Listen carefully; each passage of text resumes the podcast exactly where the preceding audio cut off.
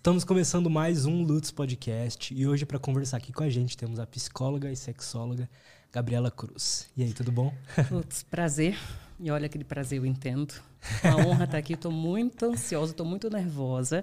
Estou tentando fingir costume, mas é um negócio muito chique, muito bonito. Espero que até o final da entrevista eu fique mais calma, mas eu estou nervosa, gente. Pode ficar à vontade. Eu queria que, pô, para começar então, se apresenta um pouco para a galera, conta um pouco do qual o seu trabalho, qual que é a sua linha é, mais específica de trabalho, enfim. Tá bem. Então, sou Gabriela, sou sexóloga e psicóloga há 10 anos. E eu tenho três linhas de trabalho. Eu dou palestras, dou aulas, onde eu capacito profissionais da área de saúde a abordar temas sobre sexualidade. E eu também atendo em consultório.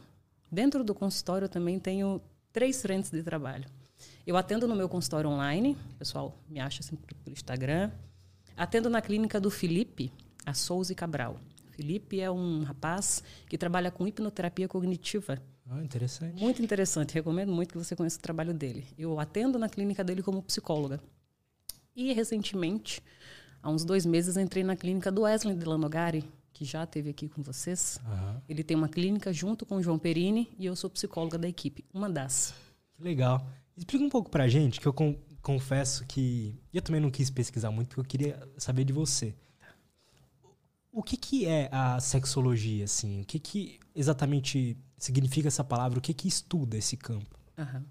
É, a área da sexologia, ela busca lidar inicialmente com as disfunções sexuais que são as dificuldades que a pessoa tem relacionada a sexo. Isso foi evoluindo ao longo dos anos e chegamos no que entendemos hoje como terapia cognitiva sexual, que é um olhar onde percebeu-se que o cognitivo dentro do sexo importa. A gente, pensa na ideia da sexualidade ao longo da história. É um assunto que gera muito tabu, né? As pessoas têm muito preconceitos a respeito.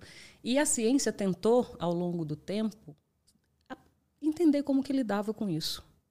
E aí, na década de 70, mais ou menos, eles perceberam que muito dos problemas sexuais que as pessoas tinham estavam muito ligados a uma questão de ansiedade. Então, por muitos anos, em terapia sexual, em sexologia, buscava tratar a ansiedade do sujeito frente a uma dificuldade sexual. E os estudos foram passando, teve um cara chamado Lopícolo, e aí ele estudou mais sobre isso e ele viu que assim, pô, não é só ansiedade que tem aí tem mais processos cognitivos. Tem medo, tem anseios, tem angústia, tem tristeza, tem outras emoções aí. E aí foi aí onde as TCCs, que era o que tinha-se na década de 70, passou a olhar e estudar sobre o fenômeno. E a partir daí desenvolveu-se protocolos e formas de como tratar. Só que assim, Lutz, a questão das disfunções, vou te dizer, ela é uma minoria da demanda dentro do consultório. Eu atendo muito mais pessoas com dificuldades relacionadas à questão do sexo do que de fato com a disfunção. Qual é a diferença disso? A disfunção é, a gente tem lá no DSM, ela vai ser considerada, tipo, tem ejaculação precoce, disfunção erétil, anorgasmia. Então, muitas vezes eu chego um paciente no meu consultório e fala, ah, eu acho que eu tenho ejaculação precoce. E aí, quando eu faço uma anamnese, uma avaliação, eu vejo se de fato ele tem um quadro de ejaculação precoce ou se é um quadro de ansiedade, se é um transtorno bipolar e ele está num quadro de mania. Eu faço essa avaliação. E aí, dentro do meu trabalho dando aula, eu habilito também outros profissionais de saúde a conseguirem lançar esse olhar. Porque, assim, tem muita gente transando mal e tem muito poucos profissionais habilitados para entender e acolher essa queixa. Imagino que vira uma bola de neve, né? O cara, por exemplo, começa a ter uma ejaculação precoce, por exemplo, aí diminui a autoestima, isso aumenta mais ainda a ansiedade. Exatamente, está tudo muito, tá muito interligado. E se você prestar atenção, é um assunto que as pessoas têm muita dificuldade até de falar. Hoje, as pessoas até vão no psicólogo e vão, acho que a questão da pandemia toda, as pessoas abriram esse olhar da importância da psicologia. Então, a pessoa até vai no psicólogo, fala sobre as questões familiares, relacionais, mas quando entra no assunto sexo, ela não é com todo psicólogo que ela vai, que ela vai trocar aquilo. Verdade. Ele vai precisar de um tempo. E aí, para mim não. Para mim a, a queixa já chega pronta, né? Para mim hoje é fácil. Só que eu sei que pro paciente não é fácil levar uma questão sobre essa. E eu sei também que pro profissional da área também não é fácil abordar a queixa em sexualidade. Por que, que você acha que uma coisa tão do ser humano, tão tão nossa assim, a gente tem dificuldade em falar até para um profissional sobre. É, é, é difícil porque é uma área permeada de muitos tabus. As pessoas criam muita expectativa, elas eu acho que a questão da pornografia, sabe? Essa coisa com a internet rápida, digital, esse acesso muito fácil à pornografia. Muitos jovens, assim, da geração dos 20 e poucos anos, eles tiveram uma educação muito mais dentro da pornografia do que de fato na vida real. E isso influencia a forma como você busca conhecer as coisas. Se o menino cresce assistindo pornografia, qual é o padrão que ele vai ter quando ele for transar com uma pessoa real? O que, que ele vê no pornô? É mulheres com corpos irreais, com vulvas perfeitas, uns pênis que, pelo amor de Deus, né, esse tamanho absurdo, uma ereção que é eterna. Eu atendo muito cara, chega para mim e fala: Nossa, eu acho que eu estou com disfunção erétil. Por quê? Ah, porque eu fico, só consigo segurar 15 minutos de ereção. Do meu amigo. Tá, como assim? Por quê? Porque ele assiste aquele filme de 30, 40 minutos, o cara com ereção. Tem pacientes que já chegou para mim, ah, eu queria. Tem como eu ejacular mais? Por quê? Para quê? Da onde isso? E eu já sei de onde vem tudo isso. Então, a pornografia atravessa muito a questão do, do preconceito, das pessoas também não entenderem que sexo é uma coisa que a gente estuda. A gente precisa conhecer. Todo mundo acha que sabe transar bem. A gente acha que é instintivo. E não é, é um comportamento. Todo mundo sabe correr. Agora, correr, com, correr bem, fazer uma maratona, você não precisa se dedicar àquilo, entender com sexo é a mesma coisa. Você acha que o homem acaba sofrendo mais? Sim. Sim. Com problemas relacionados ao sexo? Como é que é isso? Sim. Olha, um negócio bem interessante até, que quando eu me despertei para fazer essa especialização em sexualidade, o que me assustou, o que me chamou a isso, foi eu ver o tanto de mulheres que não conseguem atingir orgasmo. Pesquisa que eu tinha visto, 37% das mulheres não conseguiam ter orgasmo. E eu ficava, gente, como isso? E aí eu fui estudar. Eu vou botar essa mulherada para gozar. eu vou ajudar. E aí fiz, fiz todo o percurso. Quando eu entrei no consultório, desde que eu atuo como sexóloga, 80% dos meus pacientes são homens. A mulher não vai para o meu consultório. Primeiro porque elas naturalizam muitos processos onde é tranquilo ter dor na relação. Mulher não goza mesmo. Mulher não gosta de sexo mesmo. Não tem o que resolver. Já o homem, às vezes o cara assim, ele Perdeu a ereção uma vez, ele está lá no meu consultório. Tu brocha. Calma, não é assim. O homem tem muito esse vínculo também com a questão do sexo. Está muito ligado a uma questão de masculinidade. A virilidade dele, o desempenho sexual dele está muito ligado ao ser homem. Então, se aquilo começa a falhar, ele já se preocupa, ele já procura resolver. Mas também tem uma, eu acho que tem uma cobrança excessiva também em cima dos homens, uma expectativa muito grande. Porque se para vocês, homens, é que era dado o direito a falar sobre sexo. Até hoje é assim, né? Vamos lá, tipo, que mulher você vê com um grupo no WhatsApp que compartilha vídeo de putaria? Não Nenhuma, né? Que, de vocês aqui, quantos grupos vocês têm no WhatsApp que tem esse compartilhamento de putaria? Né? Então, vocês homens têm uma cobrança muito excessiva porque vocês têm esse acesso fácil, vocês falam de forma mais tranquila com os amigos. Então acaba gerando uma expectativa muito grande em cima de, de vocês no sexo. O homem tem que performar, ele tem que saber. Eu brinco com os meus pacientes, eu falo, poxa, o cara tem que ter uma ereção, manter a ereção, segurar a ereção, segurar a ejaculação e ainda ter que dar prazer para a mulher. Saber qual é o ponto, qual é o lugar onde ela vai sentir mais ou menos prazer, fazer ela usar. E não é assim. Sexo é como se fosse uma dança. Pega uma pessoa, eu sou do Nordeste, tá? Então, tem um negócio que a gente gosta muito de fazer lá, principalmente nessa época, é dançar forró. Então, assim, pega um casal e bota para dançar forró. É gostoso para os dois. Os dois têm prazer ali. Então, eu gosto muito de olhar o sexo como essa dança, onde as duas pessoas elas estão se divertindo, elas estão juntas ali.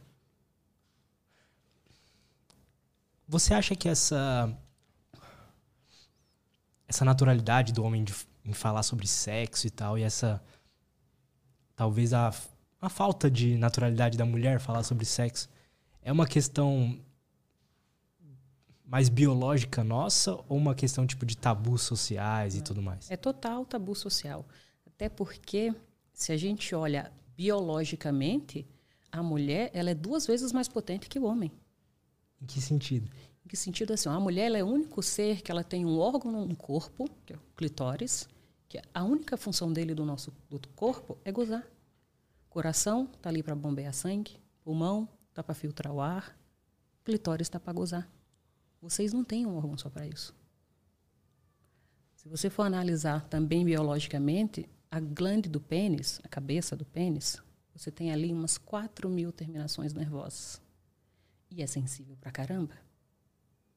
Só a glande do clitóris, porque a mulher também tem uma glande, só aquela bolinha que a gente consegue enxergar quando você levanta o capuz ali, você consegue enxergar, só aquela bolinha bem pequenininha tem 8 mil terminações.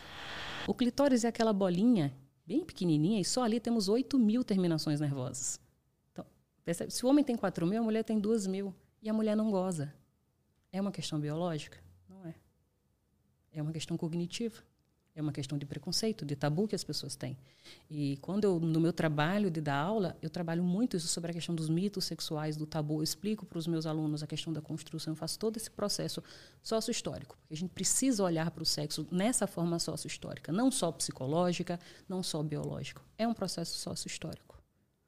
A gente, o, todo profissional que trabalha com saúde, ele precisa estar apto a entender e acolher isso. Olha o que aconteceu recentemente agora com essa juíza essa criança. Chegou a acompanhar? Não, não vi. Teve isso. uma juíza de Santa Catarina que virou para uma criança de 11 anos que foi estuprada e engravidou por conta desse estupro e virou para ele assim: Você não aguenta segurar mais um pouquinho? Por que, que essa juíza você acha que ela falou isso? Será que não tinha uma crença pessoal dela, disfuncional, atravessada, intervindo ali? Criança de 11 anos não é mãe. Então veja o quanto a gente, os, as pessoas, os profissionais que atendem essas pessoas precisam estar aptos para ter esse olhar sobre sexualidade. Então todo mundo transa, sexualidade é um tema recorrente. Não temos profissionais capacitados para abordar com isso. Por que você decidiu ir por esse caminho assim de falar sobre sexualidade, se tornar uma sexóloga? Uhum. Ah, e o pior é que agora você pegou no meu calo. Porque assim, todo mundo tem uma história muito bonita de uma dor que superou e chegou ali. Eu fico assim, eu sempre fico encantada quando as pessoas contam isso, né? Ah, eu fui psicóloga porque eu queria me entender, eu virei sexóloga porque não sei o quê. Na realidade, eu não vim de uma dor. Eu cheguei na sexualidade por conta de uma facilidade. Para mim sempre foi tão natural, tão tranquilo, que eu entendi que essa minha facilidade pode ajudar as pessoas. E aí, na minha prática clínica, eu comecei a atender e ver que eu recebia muitos, muitos pacientes que já tinham terapeutas. Eles tinham terapeutas, eles vinham até mim porque quando chegava num ponto, por exemplo, numa queixa de fetiche, numa queixa de fantasia, numa queixa de uma ejaculação precoce, que, que ele achava ser, a pessoa chegar, tô com ejaculação precoce, vai para Gabriela. Eu recebia muito encaminhamento para fazer o que eu chamo de apagar incêndio. Eu chegava, Gabriela, eu gosto de me vestir de mulher para transar com a minha namorada. Eu sou gay. Não. Ah, tá bom, obrigada. A pessoa saía. Ia lá muitas vezes no meu consultório para tirar dúvida. E eu falei, gente, não precisa isso. Os profissionais podem se habilitar. Só que aqui no Brasil a gente não tem informação. Na faculdade de psicologia e tal, tem alguma matéria mais específica sobre isso ou não? Não. Eu levanto até uma enquete que o pessoal que estiver assistindo, se for psicólogo, coloca ali nas respostas se vocês tiveram a disciplina de sexualidade na graduação. Eu não tive. E quando eu dou aula, eu sempre pergunto aos profissionais, porque eu não dou aula só para psicólogo, eu dou para todas as áreas. E eu pergunto: vocês viram essa disciplina na graduação ou no curso que vocês fizeram? Ninguém. Então, é esse o meu trabalho de formiguinha, lidar com essa uma parte do meu trabalho, né? Lidar com essa dor do profissional que quer entender, quer abordar a queixa, quer acolher esse paciente e não sabe como. Eu faço, eu cumpro esse papel. E também é minha outra paixão que é o trabalho na clínica, que é aí onde eu coloco em prática esse trabalho, assim, eu aprofundo, né? E consigo ajudar as pessoas. Esse, o que você tinha comentado sobre fetiches e fantasias e tal, da onde surgem é, isso na gente? A gente nasce com isso? Tem alguma é, alguma situação na vida que faz a gente crescer com alguns fetiches mais específicos?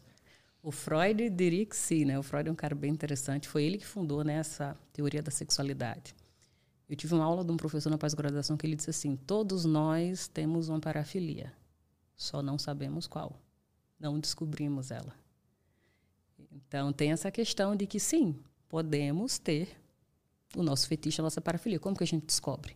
Explorando. Explorando o nosso corpo, explorando, vivendo as experiências. De repente, você vai bater numa prática de, opa, gostei disso aqui. E aí você se joga, vai nisso. Aí, aí entra um outro problema, que como martela é a questão da pornografia. Muitas vezes você pode ser induzido a ter um fetiche pela questão da pornografia. Eles ficam, você assiste tanto aquilo que você ah, pornografia não faz mal, mas você fica assistindo uma, duas, cinco, dez vezes ali no dia e você vai vendo aquela prática, você vai vendo aquilo ali, você acha, ah, não, isso aqui é real, tranquilo. De repente, no teu dia a dia, você começa a buscar aquela prática.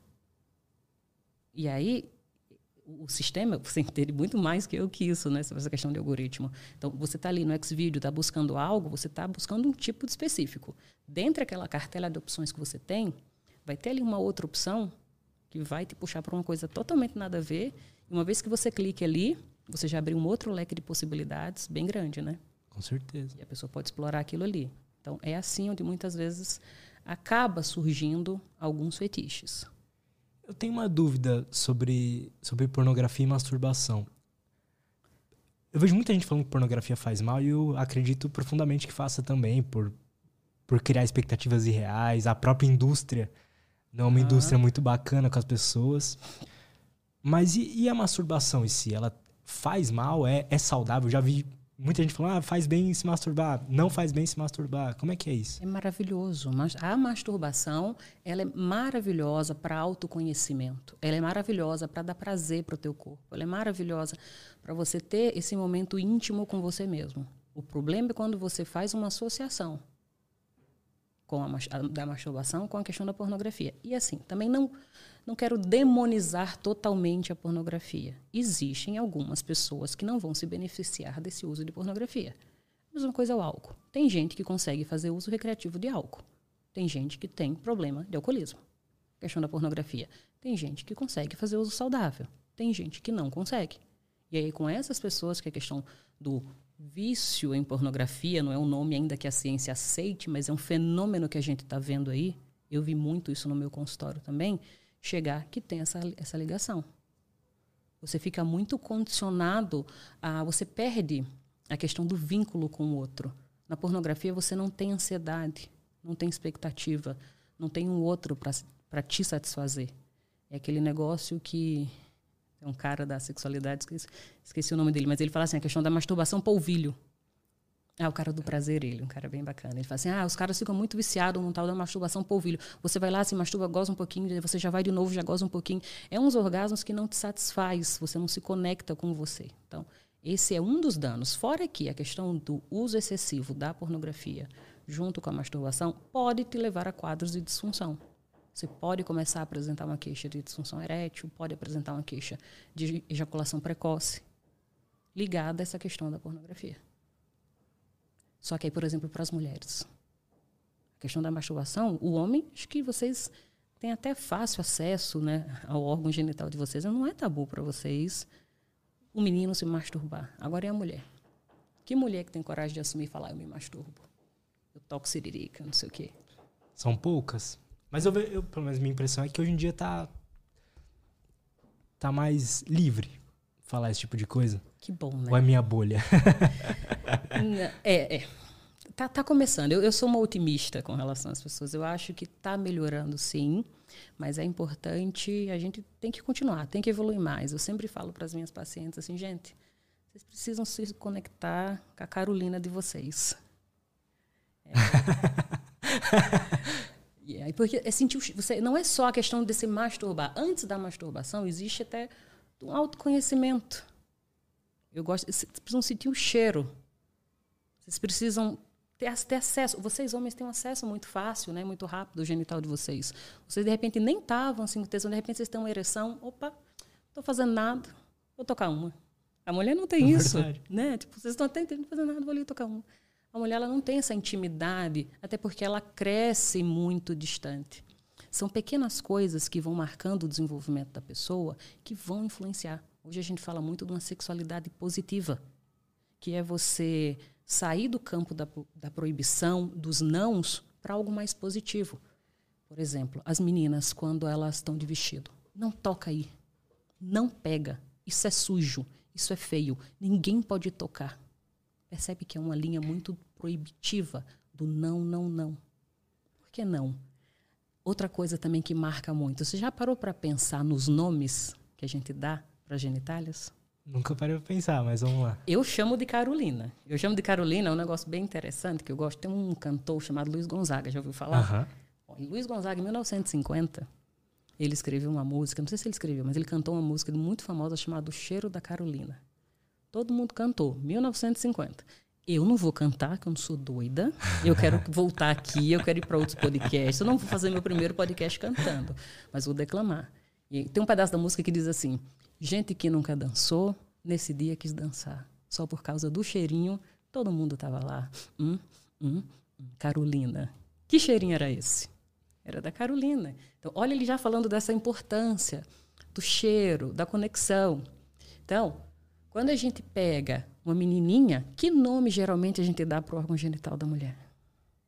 Florzinha, borboletinha, Perereca. Perereca. ou é um nome fofo, ou é um bicho um meio. Bicho nojento. Uh, né? uhum. Aranha. Verdade. E dos homens? Do que, que chama a parte genital dos homens? Pinto. Pau, caralho. Olha que nome impositivo, pau, caralho. Verdade. Da mulher, não. Ou é algo muito fofo, ou é algo peçonhento. Não tem. E tudo isso vai fazendo parte, influenciando nessa construção de feminino da mulher. Vai distanciando ela da vulva.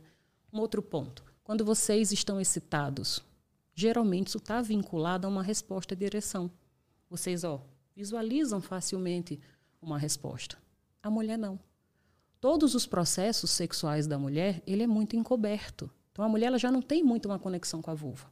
Vocês para fazer xixi, pelo menos cinco, seis vezes ao dia, vocês vão lá, pegam no pênis de vocês, fazem xixi. A gente não toca, a gente vai lá, senta, faz o xixi, seca, a gente não olha. Sempre pergunto às minhas pacientes, nas aulas que eu dou, quantas vezes você já olhou para a tua vulva? Uma vez. Nenhuma. Você tem noção, uma pessoa está com 30 anos, nunca olhou o buraco da vagina. Ela nunca nem olhou, ela não toca. Como que ela vai gozar? Você tem uma Ferrari no meio das pernas. Mas se você não sabe como funciona, como que liga, vai adiantar? É interessante isso, porque eu, pelo menos, nunca tinha olhado para essa relação de que, pô, os pais falam pra filha, o tio fala pra sobrinha. É, não toca aí, ninguém pode tocar, não, né? Isso internaliza. A criança tem um entendimento muito literal das coisas. Não toca aí. Ninguém pode tocar. Isso é feio, isso é sujo, isso é crença, pecado. certo? Deus não gosta. Exatamente, perfeito. Sente o cheirinho aí de crença sendo instalada ali e a mulher cresce com aquilo que fica internalizado. Então, para desconstruir isso, são camadas e camadas de desconstrução. E aí entra o trabalho do profissional, do psicólogo, com esse enfoque em sexualidade. Não só do psicólogo. Uma coisa que eu gosto muito de falar é que você não precisa ser sexólogo para entender e saber abordar as queixas em sexualidade. Porque a disfunção é uma parcela muito pequena das questões que a maioria das pessoas tem quando a gente fala em sexualidade. Entende?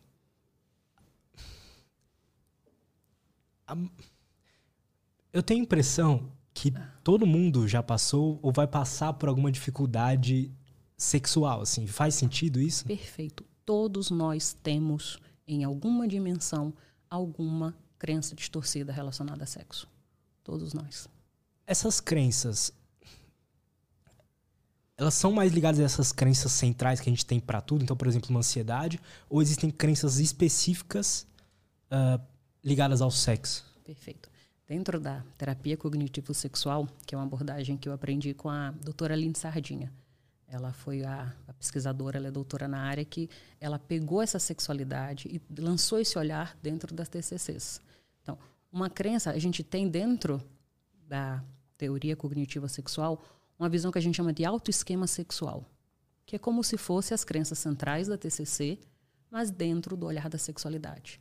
Então, se na TCC nós temos, por exemplo, para a gente visualizar a crença central do sujeito, a gente vai buscar saber como que é a visão que ele tem de si, dentro da sexualidade, eu vou buscar entender qual é a visão que o sujeito tem de si como um eu sexual. Como eu me vejo sexualmente? Como eu vejo a sexualidade da minha parceria? Como que eu vejo a questão da sexualidade em si? Então, a partir dessa tríade cognitiva, do teu autoesquema sexual, da crença que você tem da tua parceria e da crença que você tem sobre sexualidade, nisso aí eu consigo ver o teu eu sexual. Como você se coloca no mundo.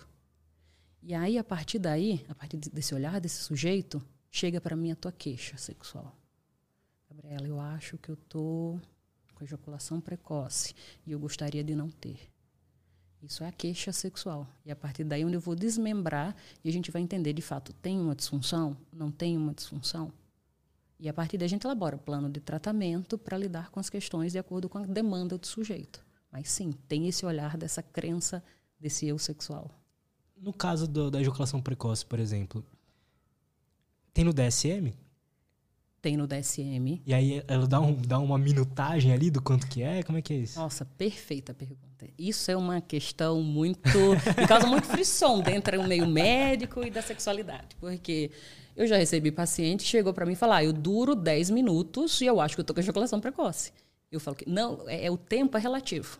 Na medicina, alguns livros vão dizer que ah, um minuto é ejaculação precoce.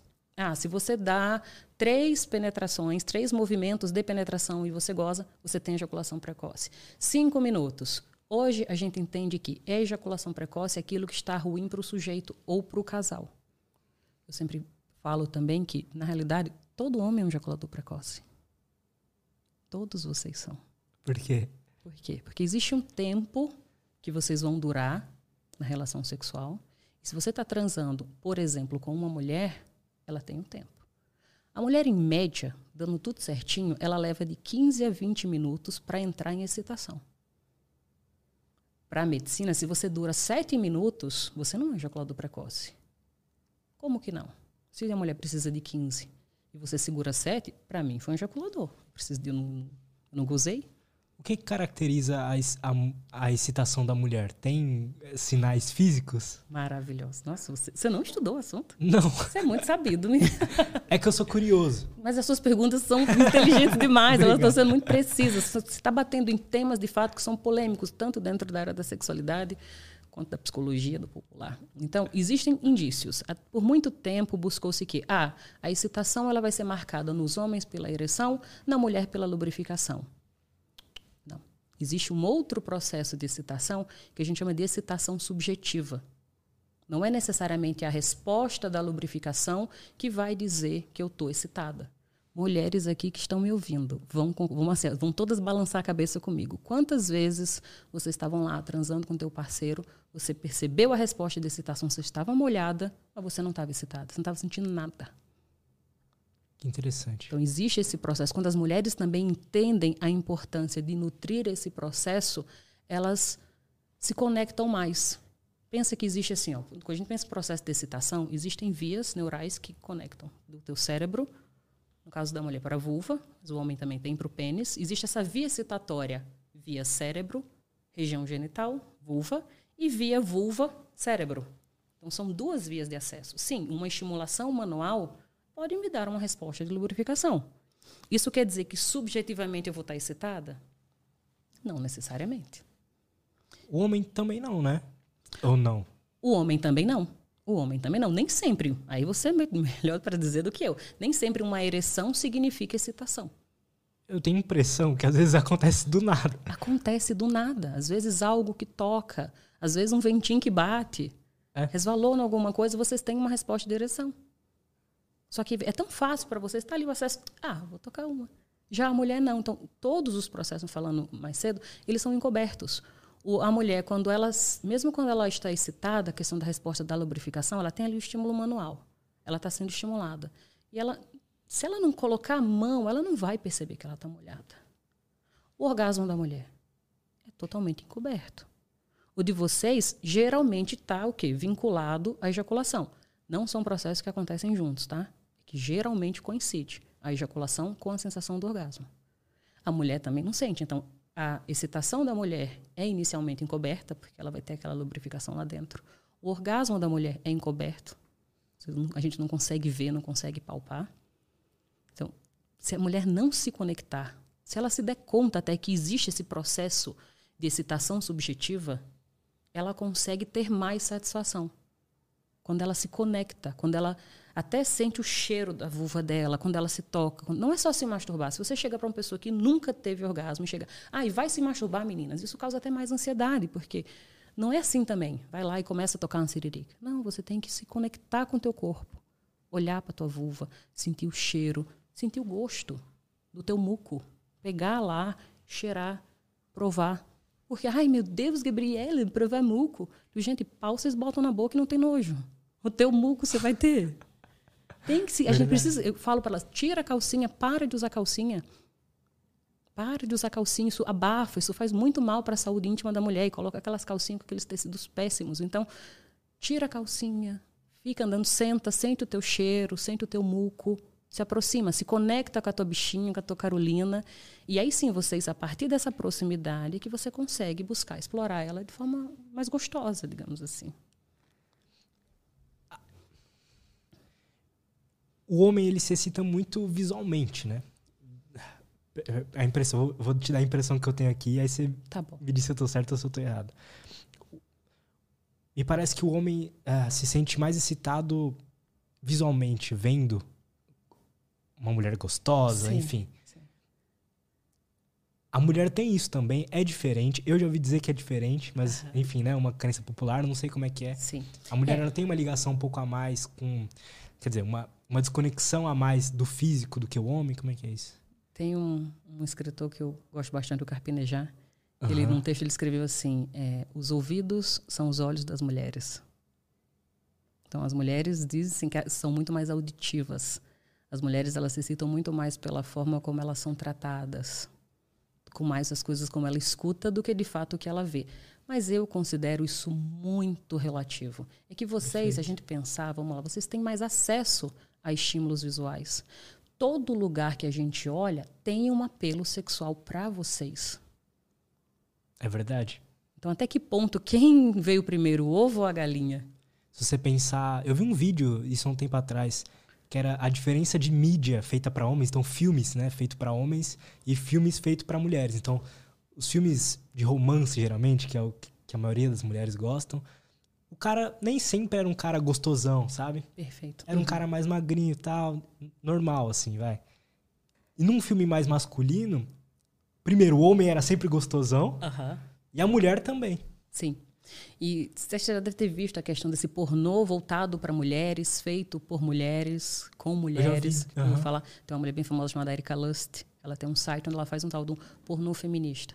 Como que é isso? Muitas vezes a gente pensa, ah, é com cena de romance, não sei o quê. Não, é um negócio muito legal. Então, a Erika, ela tem uma proposta onde ela produz filmes voltados para um olhar que agrade as mulheres, que não necessariamente vai estar ligado a um romantismo. Não é um filmezinho Sessão da Tarde. É um filme, só que não tem tanta degradação do feminino. É algo, são posições, por exemplo, que vão estimular mais as mulheres. Outra coisa que mais broche, pelo menos que me broche, ver assim, você está assistindo um filme pornô, tá aquela mulher lá, tipo, sentando, socando no negócio, assim, retinha. Cara, eu, eu pago um vinho para aquela mulher, se aquela mulher gozar daquele jeito. A mulher, ela goza com estímulo. A, a, indústria do pornô, essa coisa desse foco desse sexo penetrativo, é feito para homem. Total. Fala, mulher que gosta de sexo, nem de penetração ela gosta. A vulva, órgão sexual da mulher, é clitóris, não é vagina. Quem precisa e gosta de penetrar é o homem. A mulher goza com clitóris. Até mesmo o orgasmo que ela acha que tem com a penetração é, na realidade, um estímulo indireto desse clitóris, que fica meio que abraçando aquelas paredes daquele canal vaginal. Porque o clitóris, o que a gente vê, é só aquela bolinha. Mas ele tem toda uma estrutura que abraça o canal vaginal, que tem bulbos, que tem terminações nervosas, que eles, en, eles incham, porque eles enchem de sangue. Lembra que eu te falei mais cedo que a mulher leva de 15 a 20 minutos para entrar em excitação? Porque a gente precisa preparar esse corpo. O que, que faz, por exemplo, o pênis do homem ficar duro? É o sangue. Vocês precisam, em média, 30 ml de sangue para ter ali o teu pênis rijo. A mulher, para se preparar para entrar em excitação, ela precisa quase 500 ml de sangue, que tem 500 ml, né? De uhum. 300 a 500 ml de sangue. Então, quando eu falo para você e para as mulheres que sim, gente, biologicamente vocês precisam dessas, não vou chamar de preliminar, dessa preparação, dessa estimulação, porque você precisa enviar esse sangue para essa tua região pélvica, para aquecer, para inchar os bulbos do teu clitóris, para os teus lábios incharem, para que aquilo desperte a sensibilidade das terminações, para que aí sim você possa receber as mais, os mais diversos tipos de estimulação. Então, as preliminares que as pessoas conhecem, chamam, são importantes por isso, também por uma questão biológica. Você não gosta muito desse nome, preliminar? Como é que é? Eu falo que pre as preliminares começam quando o sexo termina. Você pegou a água e levou para o quarto, ali já é sexo. Ali, entrou no quarto, está no quarto, vocês já estão transando. Sexo não é penetração. Às vezes atendo uns casais eu falo assim, ó, vocês não vão penetrar. Mas eu não vou transar? Eu... Não, vocês não vão penetrar. Então, mas eu não vou transar? Olha a ligação que a gente tem de penetração com sexo. Existem práticas de sexo que não envolvem penetração. Mas a gente está muito colado nisso. Então eu não gosto dessa ideia de preliminar porque se entende que é aquele beijinho no pescoço, aquele cheirinho, vamos meter. Não é. As preliminares para as mulheres começam quando o sexo termina. Terminou o sexo? aquele abraço, aquela conchinha, aquele elogio, aquela gentileza, você cuidar dela, você elogiar, você fazer o que você tem que fazer dentro de casa, você se importar com ela, isso é preliminar. E cada mulher vai ter o teu tempo. Aí sim, o cara que sabe, que saca isso, tá feito. Pega a visão, meninas. O que que eu quero saber dos dois sexos, mas primeiro, o que que os homens é, entendem errado sobre as mulheres? Eu acho que essa questão da preliminar é uma coisa que os homens entendem errado. A questão da, do tamanho, tamanho de pau. O homem tem uma obsessão com o tamanho de pau, de que precisa ter um pau muito grande, que precisa socar muito na mulher. Não tem nada a ver com isso. Tem a ver com conexão, tem a ver com diálogo. As pessoas conversam, os casais conversam sobre tudo. Você pode ficar 20 anos com a pessoa. Você sabe tudo sobre aquela pessoa? Sei. Não sabe. Você não sabe as fantasias daquela pessoa. Você não sabe o que, ela gosta sexualmente na cama.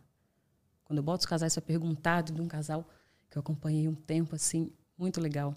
E uma coisa simples, ela falou assim, uma vez que ela gostava de um estímulo na orelha.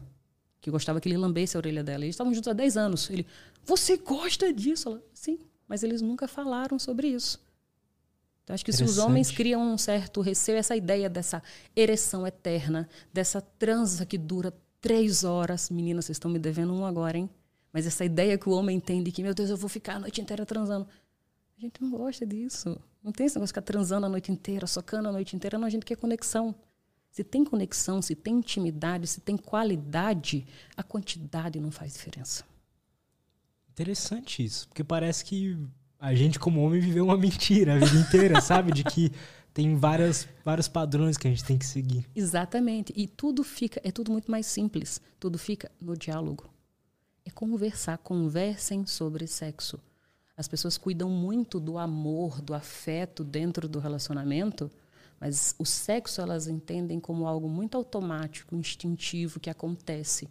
Amor e tesão e desejo, eles não têm muito a ver. Quando você está se relacionando com alguém, existe uma instância que, do amor, do afeto, e você precisa entender que existe a instância do tesão, do desejo. Interessante. As coisas que nutrem o amor, que é o quê? Quando você ama alguém, você ama porque você quer ter segurança, porque você quer ter proximidade. O amor quer garantia. O desejo não quer isso. O desejo gosta, desejo é não ter. Quando você deseja algo, você quer possuir aquilo. Você não tem. É um lugar que você quer ir. É uma coisa que você quer ter. Então, as coisas que nutrem o amor abafam muito o tesão. E quando os casais pegam a visão disso, quando eles entendem que eles precisam separar essas instâncias, as coisas tendem a fluir melhor. Existe essa esfera do afeto, existe essa esfera do tesão. Como que a gente nutre a nossa esfera do tesão? A gente se provoca, a gente se estimula, a gente cria o distanciamento necessário um do outro a gente respeita o espaço um do outro, a gente se provoca. Se as pessoas delegarem essa ideia de que tesão está muito vinculado ao amor, gente, amor abafa tesão demais. O amor pode matar o tesão. Como assim? Com isso, com essas garantias todas que o amor dá. Entendo, Se eu tenho total entendo. segurança que eu estou contigo, que a gente está junto para sempre, como é que eu vou desejar? Total. Você não vai desejar. E aí, putz, mas e agora? Eu tô aqui junto. Então, existe como você manter o tesão mesmo dentro de uma relação de longo prazo. Você entender isso e, mais ainda, você conhecer sobre como o desejo funciona. Você entender só como o desejo se apresenta. Olha, eu vou aqui vou resolver o problema de muito casal. Agora, existe um tipo de desejo que a gente chama de desejo responsivo. Os casais, quando você conhece alguém, a pessoa manda o teu WhatsApp apita a calcinha molha. O pênis fica ereto, porque é aquela pessoa. Você não tem ela ainda. Você está na conquista. Então, o desejo no começo das relações, ele se manifesta de uma forma muito que a gente chama de espontâneo. A pessoa está com remela, está com bafo no olho, e você acha lindo. Você acorda com ela e você transa com ela loucamente. Está lavando louça, você transa. Aquele desejo que vem e você nem sabe de onde vem. Meu Deus, eu sinto isso. Com o tempo, a médio e longo prazo, é muito natural que esse desejo, que se manifesta de uma forma muito espontânea, ele ganhe uma outra característica. É um desejo que a gente chama de respondente. É um desejo que responde a um chamado. É um desejo que você tem que convocar. Já aconteceu algumas vezes onde vocês vão começar a transar, uma pessoa que você já está há bastante tempo, você nem está muito afim. E que você começa, e você pensa, opa, eu nem queria. Mas depois que eu comecei, Ficou bom. Foi legal. Isso é o desejo respondente. Então, o desejo não é que ele acabe com o tempo do relacionamento. Ele ganha uma outra cara. Uhum. E aí, quando você entende isso, você para de ficar naquela pressão, naquela busca incessante de, meu Deus, eu quero aquele desejo do começo. Não vai ter. Esse desejo espontâneo, esse desejo vinculado às paixões, ele tem o tempo da paixão, ele dura ali 18 meses, depois, esse desejo, esse desejo é ressignificado e ele aparece muito mais como uma resposta de uma provocação excitatória do que de fato uma forma espontânea. Porque assim, o sexo ele tem um roteiro. Nós da sexologia, quando a gente vê o sexo, ele tem um ciclo, que é o ciclo dividido em quatro fases. A fase do desejo, eu sinto desejo e a partir de então eu me excito a partir dessa resposta de excitação, essa resposta biológica de uma ereção ou de uma lubrificação, eu vou me estimulando, aí eu consigo chegar no orgasmo. Depois que eu tenho o orgasmo, eu entro em fase de resolução. É assim que a gente olha o sexo. Quando a gente pensa numa relação de longo prazo, esse desejo ele não vem como primeira característica desse sexo, ele não aparece antes. A lógica inverte. Então, se eu entendo essa virada, eu já ajudo muitos casais a acharem que estão com algum problema e não estão, porque eu atendo muito isso. Chega muito no meu consultório, o paciente chega, ah, eu vim aqui porque meu marido reclamou, porque eu não tenho mais aquele desejo espontâneo, aquele negócio de antes. Sim, não tem mesmo. Não, não vai ter. Pode ser que, quando a mulher também entende que, nossa, então quer dizer que eu preciso me colocar mais aberta a esse estímulo, que vai me jogar num desejo, que vai retroalimentar essa excitação, que vai fazer que esse jogo me jogue no orgasmo. Então, muitas vezes as mulheres, por não terem essa resposta de desejo, achar que não desejam mais o parceiro, elas se negam para o sexo. Não quero porque eu não estou com vontade. Calma. Deixa, estimula um pouquinho. Será? Será que você não está com vontade? Ah, não estou com vontade porque o meu desejo não está vindo, não está caindo do céu. Ele não está aqui, ó, no meu colinho. Então, se eu não estou com vontade, eu não quero. Calma. Respira, relaxa. Aceita um estímulo. Receba esse estímulo, processa isso, veja, busque. Lembra daquele estímulo, daquela via de excitação inibitória, cérebro, vulva, vulva, cérebro? Uhum. Então, será que mentalmente você está ali, percebe que você não está afim? Então, essa via de estímulo cérebro-vulva não está ligada.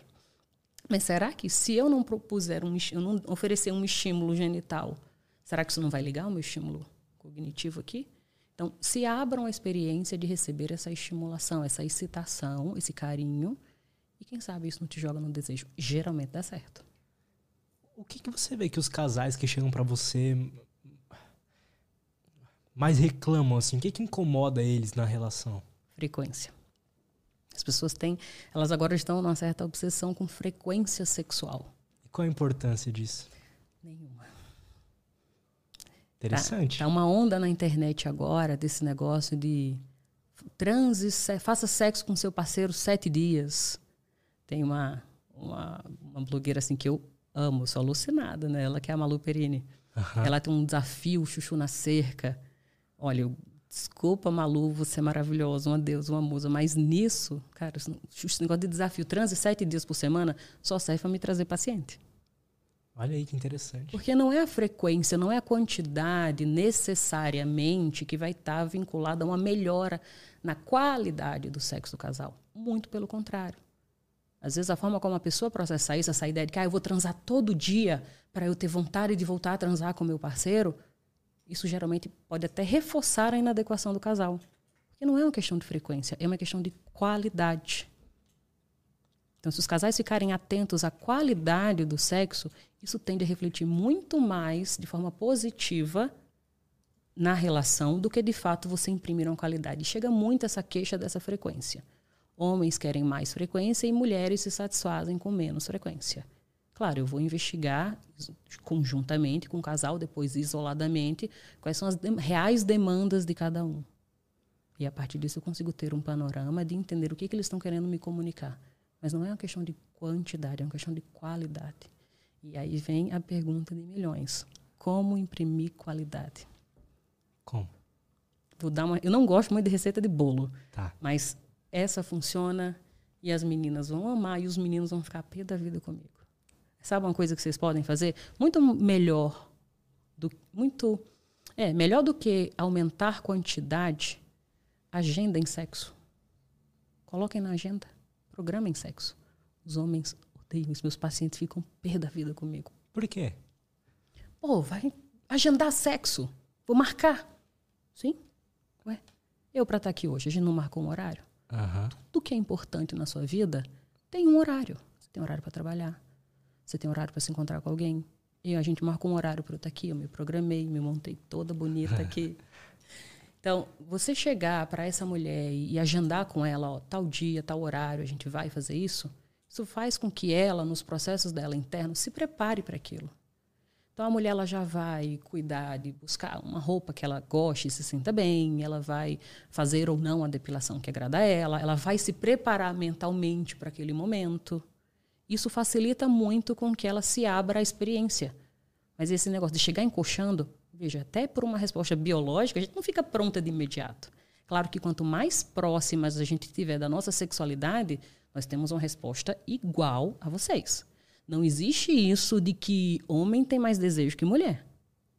Ah, porque homem tem testosterona. Isso não tem nada a ver. Você não é só um corpo biológico. Se desejo tivesse diretamente ligado à questão da testosterona, não existiam caras com transtorno do desejo hipoativo e com testosterona ok. Eu atendo homens com baixa libido e com a testosterona ali em 700. Interessante. Então não é só uma questão de testosterona. Mulher naturalmente não tem mais testosterona que homem. Tem os processos cognitivos. Só que a mulher pode ser tão sentir tanto desejo, gostar tanto de sexo quanto os homens. Eu queria saber da tua, na tua visão, hum. como psicóloga, como sexóloga, para você o que que é o amor assim? O que que define a gente amar alguém? Sua opinião mesmo. Que curioso. O que, que é amor? É, eu acho que amor é, é, é essa. Putz. Porque eu fiquei. Eu fiquei com essa dúvida quando eu abri seu Instagram, não sei se foi ontem. Foi essa semana. Ah. E eu vi o negócio do instinto materno lá, por exemplo. Ah.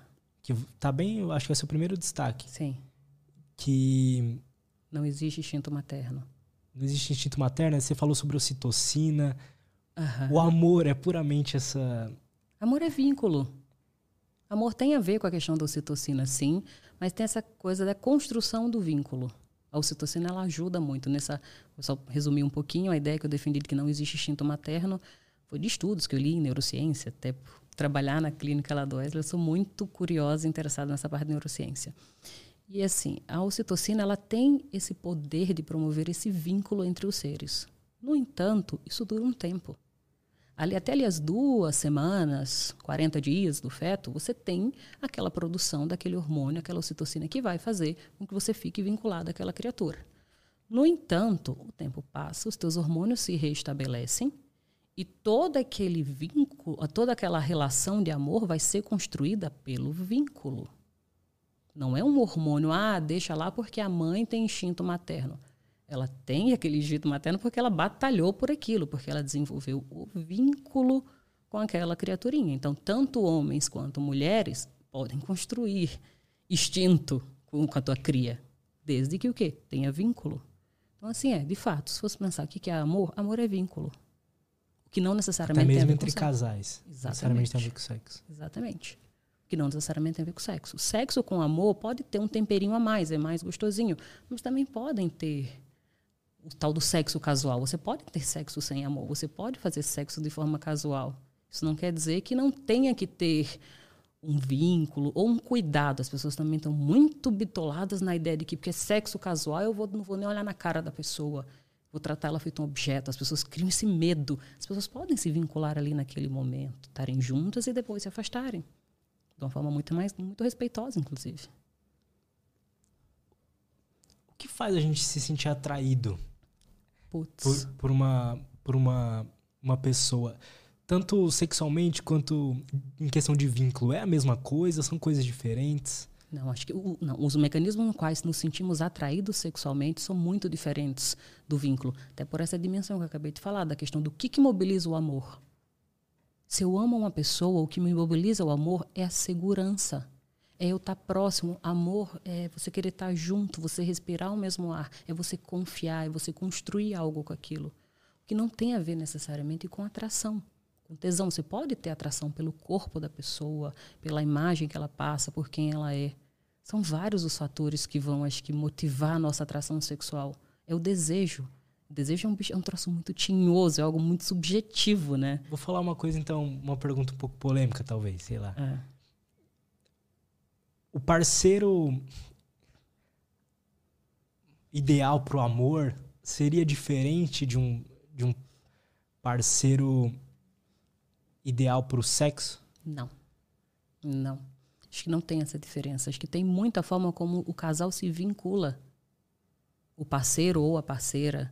A parceria, como eu gosto de falar. Que essa parceria não faz diferença. Você pode amar muito uma pessoa e transar loucamente com ela se vocês tiverem esses entendimentos sobre esse desejo, como que o desejo funciona, como que é a questão da excitação para as mulheres, como é para o homem, como eu estimulo meu parceiro, se vocês abrirem o diálogo. Gente, conversem sobre sexo entre vocês.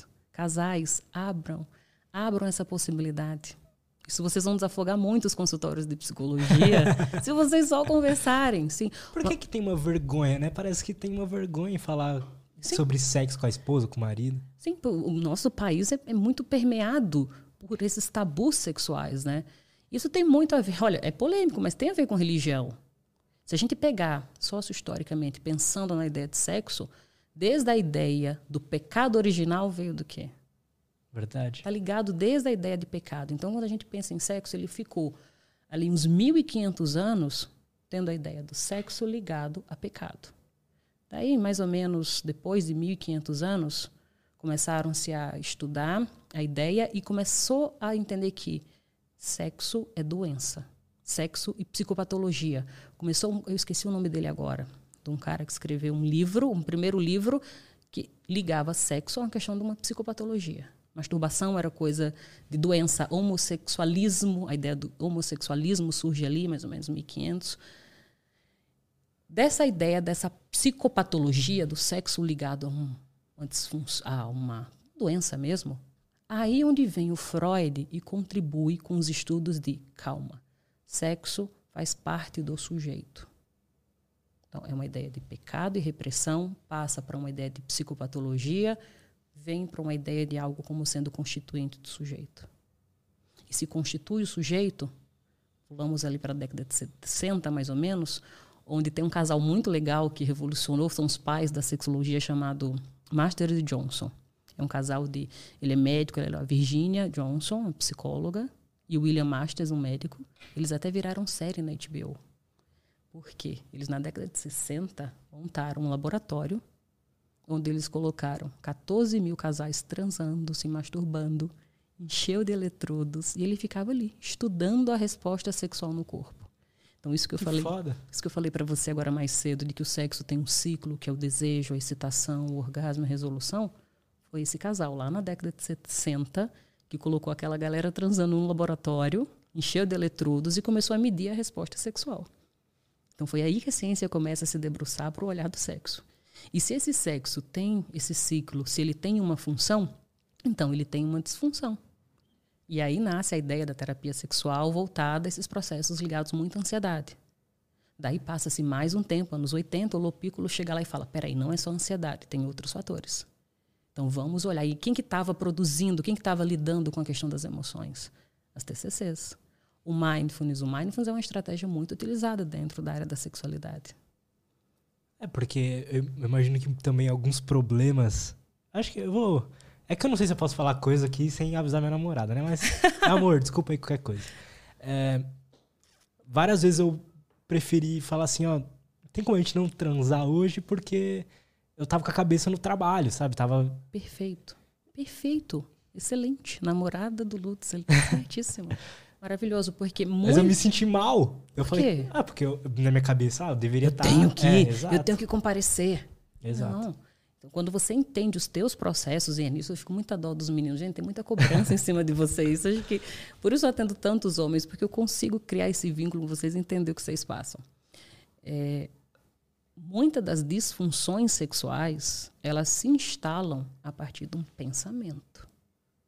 Um pensamento ansioso, uma emoção negativa, uma cognição distorcida que você tenha, isso reflete no teu corpo. A TCC, ela nos trouxe o modelo cognitivo para nos provar justamente isso, né? Um pensamento influencia num comportamento, influencia numa emoção, influencia numa resposta fisiológica que você tem. Então, você entrar num contexto sexual, dá um exemplo, com um pensamento ansioso, isso faz com que você no teu cérebro é, ligue o teu sistema nervoso simpático. Então, para você iniciar o sexo, é o teu sistema nervoso parasimpático que tem que estar ali no comando. Você precisa estar relaxado. Para um homem ter uma ereção, o teu cérebro precisa produzir uma substância chamada acetilcolina, que vai enviar uma mensagem para o teu pênis, que vai perceber que aquela acetilcolina vai fazer com que o teu pênis produza, perceba aquilo, produza ou capte óxido nítrico, que é o que vai fazer com que o teu pênis vasodilate e o sangue entre. Então, o teu sistema, vou começar o sexo, eu preciso estar bem, estar tranquilo, estar relaxado, preciso de acetilcolina, preciso de óxido nítrico, para que meu corpo cavernoso relaxe, o sangue entre, eu tenho ereção. Beleza. Gatilhei um pensamento ansioso. Quando você gatilha isso, você joga o controle para o teu sistema nervoso simpático. O teu sistema nervoso simpático ele é o responsável por ligar o teu corpo para lutar ou fugir. E o que, que ele libera? Adrenalina. Quando você libera adrenalina no teu corpo, você fica hipervigilante. Adrenalina inibe ereção. Por quê? Porque se você está com adrenalina no corpo, você está em perigo. E aí o sistema nervoso simpático assume o controle e ele é o responsável para desligar no teu corpo tudo aquilo que não tem função. Porque se você está em perigo, você não tem que ficar de pau duro, você não precisa daquilo. Desliga essa ereção. Tira esse sangue, protege esses órgãos centrais dele aqui. Então, liberou adrenalina, você desligou os teus receptores sensoriais. Você já não está mais recebendo estímulo. Você já não sente direito, você não sente o cheiro direito, você não está escutando direito, você não tem tato. E quando você desliga esses estímulos sensoriais, você diminui a tua resposta sexual. Porque você precisa do estímulo sensorial para ter a ereção. Já viu um sex shop? Sex shop sabe muito bem disso. Você olha os brinquedos do sex shop. Percebe que eles, todos eles, os brinquedos, brincam com os nossos órgãos do sentido? Verdade. Ele limita um tato quando ele põe uma algema. Ele limita uma visão quando põe uma venda. Ele promove um cheiro quando ele traz um óleo de massagem. Ele te dá uma sensação de quente e frio com aqueles jaizinhos. Porque eles sabem que são os estímulos dos nossos órgãos do sentido que vai facilitar, melhorar a nossa resposta sexual. Vai me manter em excitação, na excitação necessária que eu preciso para ter o orgasmo. Que é o aumento gradativo dessa estimulação que vai fazer com que eu chegue no orgasmo. Então, quando você vai num pensamento ansioso, que você gatilha, você dá o comando para o teu controle, seu sistema nervoso simpático, ele te libera adrenalina, ele diminui a tua resposta sexual. Aí o que, que acontece quando você não está sentindo direito? Tu vai brochar ou você vai gozar mais rápido? Quando isso acontece, o que, que vai acontecer? Você vai se frustrar. Você vai ficar com medo, triste, ansioso. Quando você sente isso, você reforça o teu pensamento. Puta, tem razão. Eu estava mal, eu não deveria fazer isso. Estava ansioso. Você ensinou o teu cérebro a funcionar daquele jeito. E aí, quando você for transar de novo, você tem aquela experiência negativa com aquela pessoa. Você vai transar com a mesma pessoa. A pessoa passa a ser até um fator ansiogênico para você. E aí você vai transar de novo, você engatilha de novo aquele ciclo. E é a repetição desse processo, porque, putz, aquela vez deu errado. Não pode dar errado, não posso falhar, não posso bruxar, não posso coisa rápido. Você já vai com esse pensamento. Olha você gatilhando o teu sistema nervoso simpático. Pois olha é. você liberando adrenalina, olha você dificultando a tua resposta. Então, falo para os meus pacientes, vai entrar em contexto sexual, tá ansioso? Não continua, vai dar merda. não, não, não, não vai na afobação de, ah, eu vou tentar fazer. Vai dar merda, porque você já ensinou o teu cérebro a funcionar naquele ciclo. Você precisa aprender a quebrar aquele ciclo. Então, para a gente, para o sexo, a gente precisa estar tá bem, precisa estar tá tranquilo, relaxado, sistema nervoso parasimpático no comando. E aí depois, o sistema nervoso simpático, ele é importante. Quando você entra ali no período para gozar, o teu sistema ah. nervoso simpático, ele entra em ação, ele libera adrenalina numa dosagem necessária para que você consiga ter a sensação do orgasmo. A gente não fica relaxado o sexo o tempo inteiro, mas para começar, é muito importante que você tenha esse relaxamento, que você se abra às sensações, que você se permita sentir, você focar na sensação. Que toque é esse que eu estou recebendo? Que estímulo é esse que está vindo? E se permitir fluir. Falando sobre as sensações. O orgasmo da mulher ele é mais forte que o do homem? Desculpa, meninos, mas é. Então vocês sentem mais prazer do que a gente? De, pelo é, menos no orgasmo. Diz que sim. O nosso, pelo menos dura mais.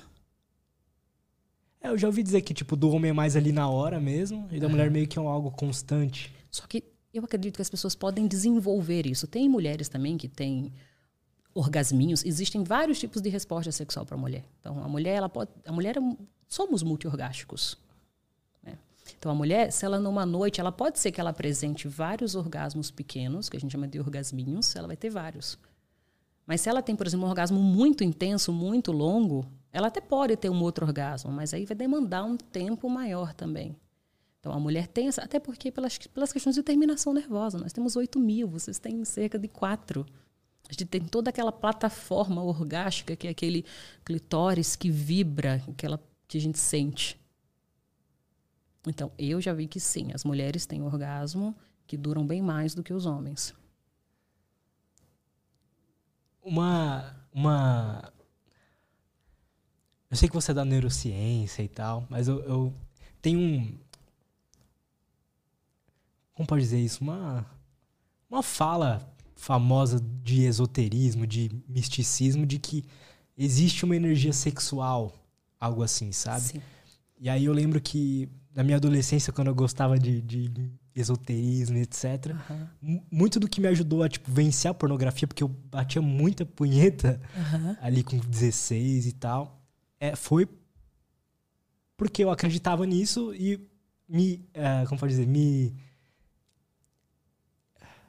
Colocou na minha cabeça de que eu estaria gastando uma energia sexual, alguma coisa que eu poderia estar utilizando no meu dia a dia, sabe? Hum. Apesar de que hoje eu não, não sou mais dessa área, eu queria saber da tua opinião. Existe algo assim?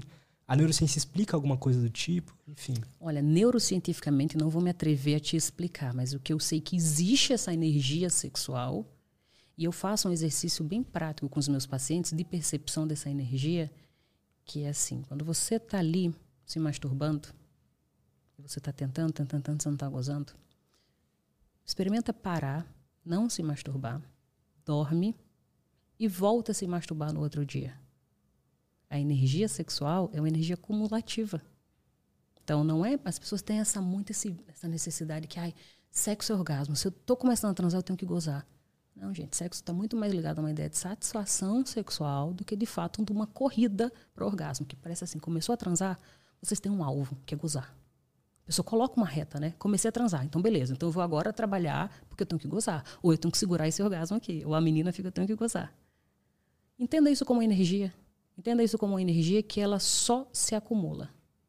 Então, vai lá, tá transando, não tá legal, assim, não tá legal não, assim, você não não tá legal, assim, não tá naquele dia que você quer, mas tá gostosinho, Beleza, não fica se forçando, para ali, dorme. Quando você acorda no outro dia e você faz aquela estimulação, você não vai voltar para a estaca zero. Teu corpo vai estar tá muito mais desperto. Então, eu gosto do exemplo assim: imagina que isso aqui é como se fosse um copo que você provocou, provocou, você alimentou, você nutriu aquela energia, você chegou o copo até aqui. Mas você precisava dele cheio. E não deu para encher hoje, por vários fatores. Então a gente dorme. Amanhã, quando a gente acordar, o teu copo não vai estar tá vazio. Ele vai estar tá ali, naquele ponto onde parou. Então a estimulação, a chance de você ter um orgasmo depois é muito maior. Que eu acredito sim, tanto nessa energia quanto na troca de energia entre as pessoas. Muito bom, muito bom. Podemos fazer uma pausa rapidinho claro. e a gente volta, aliás, as perguntas da galera. Ah, é verdade, pegar uma tem água, perguntas. E já voltamos. E estamos de volta. Antes da gente ler as perguntinhas, tá. tinha uma outra coisa que eu tinha anotado aqui. Eu queria saber a tua opinião sobre isso. É, a gente ouve muito falar sobre masculinidade, sobre o feminino, o masculino. Todo mundo tem um masculino um feminino dentro da gente? Como é que é isso? Você vai me meter em crenca? Por quê? É que assim, essa ideia, a pessoa está falando muito sobre ah, essa energia feminina, energia masculina. Gente, isso não existe. Não existe essa coisa de ah, a mulher explorar o feminino, a mulher é feminina, o homem é masculino. Não. Somos seres humanos, somos mamíferos. Então, essa coisa de, de energia feminina, ah, você tem uma energia masculina. Eu não acredito nisso. Eu acho que isso limita muito o sujeito. A gente tem que ter um olhar para essa questão do gênero, da construção de energia, que é, vai muito além uhum. do que essa postura. De, é isso? É isso. É isso. Eu queria. O que, que é ser masculino? O que, que é ser o feminino, sabe? Boa pergunta, é uma construção social. A gente pensa o que, que é ser masculino, o que, que é ser feminino, a gente vai estar falando aí de identidade de gênero, de como eu me identifico na, nessa, na aula que eu dou para os meus alunos, quando estou formando os profissionais, eu pego um pedaço, assim, bom, umas três horas da aula, onde eu vou discutir toda essa construção do sexo biológico do sujeito, o quanto é ridículo a gente, só por uma questão de olhar uma genitália, a gente determinar se a pessoa é menino ou menina. Quando a gente olha para uma pessoa, principalmente dentro da terapia, em sexualidade, você tem que olhar o sexo biológico dele, o papel sexual dele, você tem que olhar a orientação sexual dele, a identidade dele, olhar para entender, para conhecer, não para catalogar. Uhum. Não é para quem fala sobre si é o sujeito. Então, se a pessoa tem uma genitália feminina, mas ela se identifica com um gênero masculino, não sou eu que vou catalogá-la. Eu vou aprender a escutá-la, respeitá-la. Então, cada um é para são processos, esse processo de identidade é construído. Você, na verdade, a gente se apegar à genitália que limita a gente. São tantos processos. A gente pensa, no, até o sujeito chega lá morfologicamente, no, no, desenho do pipizinho ou da vulva, ele passa por tantos processos. Existe um sexo que a gente chama de cromossômico. Você tem um sexo hormonal, você tem um sexo gonadal, até você chegar no que a gente entende por sexo morfológico. Tem um fenômeno muito interessante, você já ouviu falar, chamado guevedoces. Significa pênis aos 12.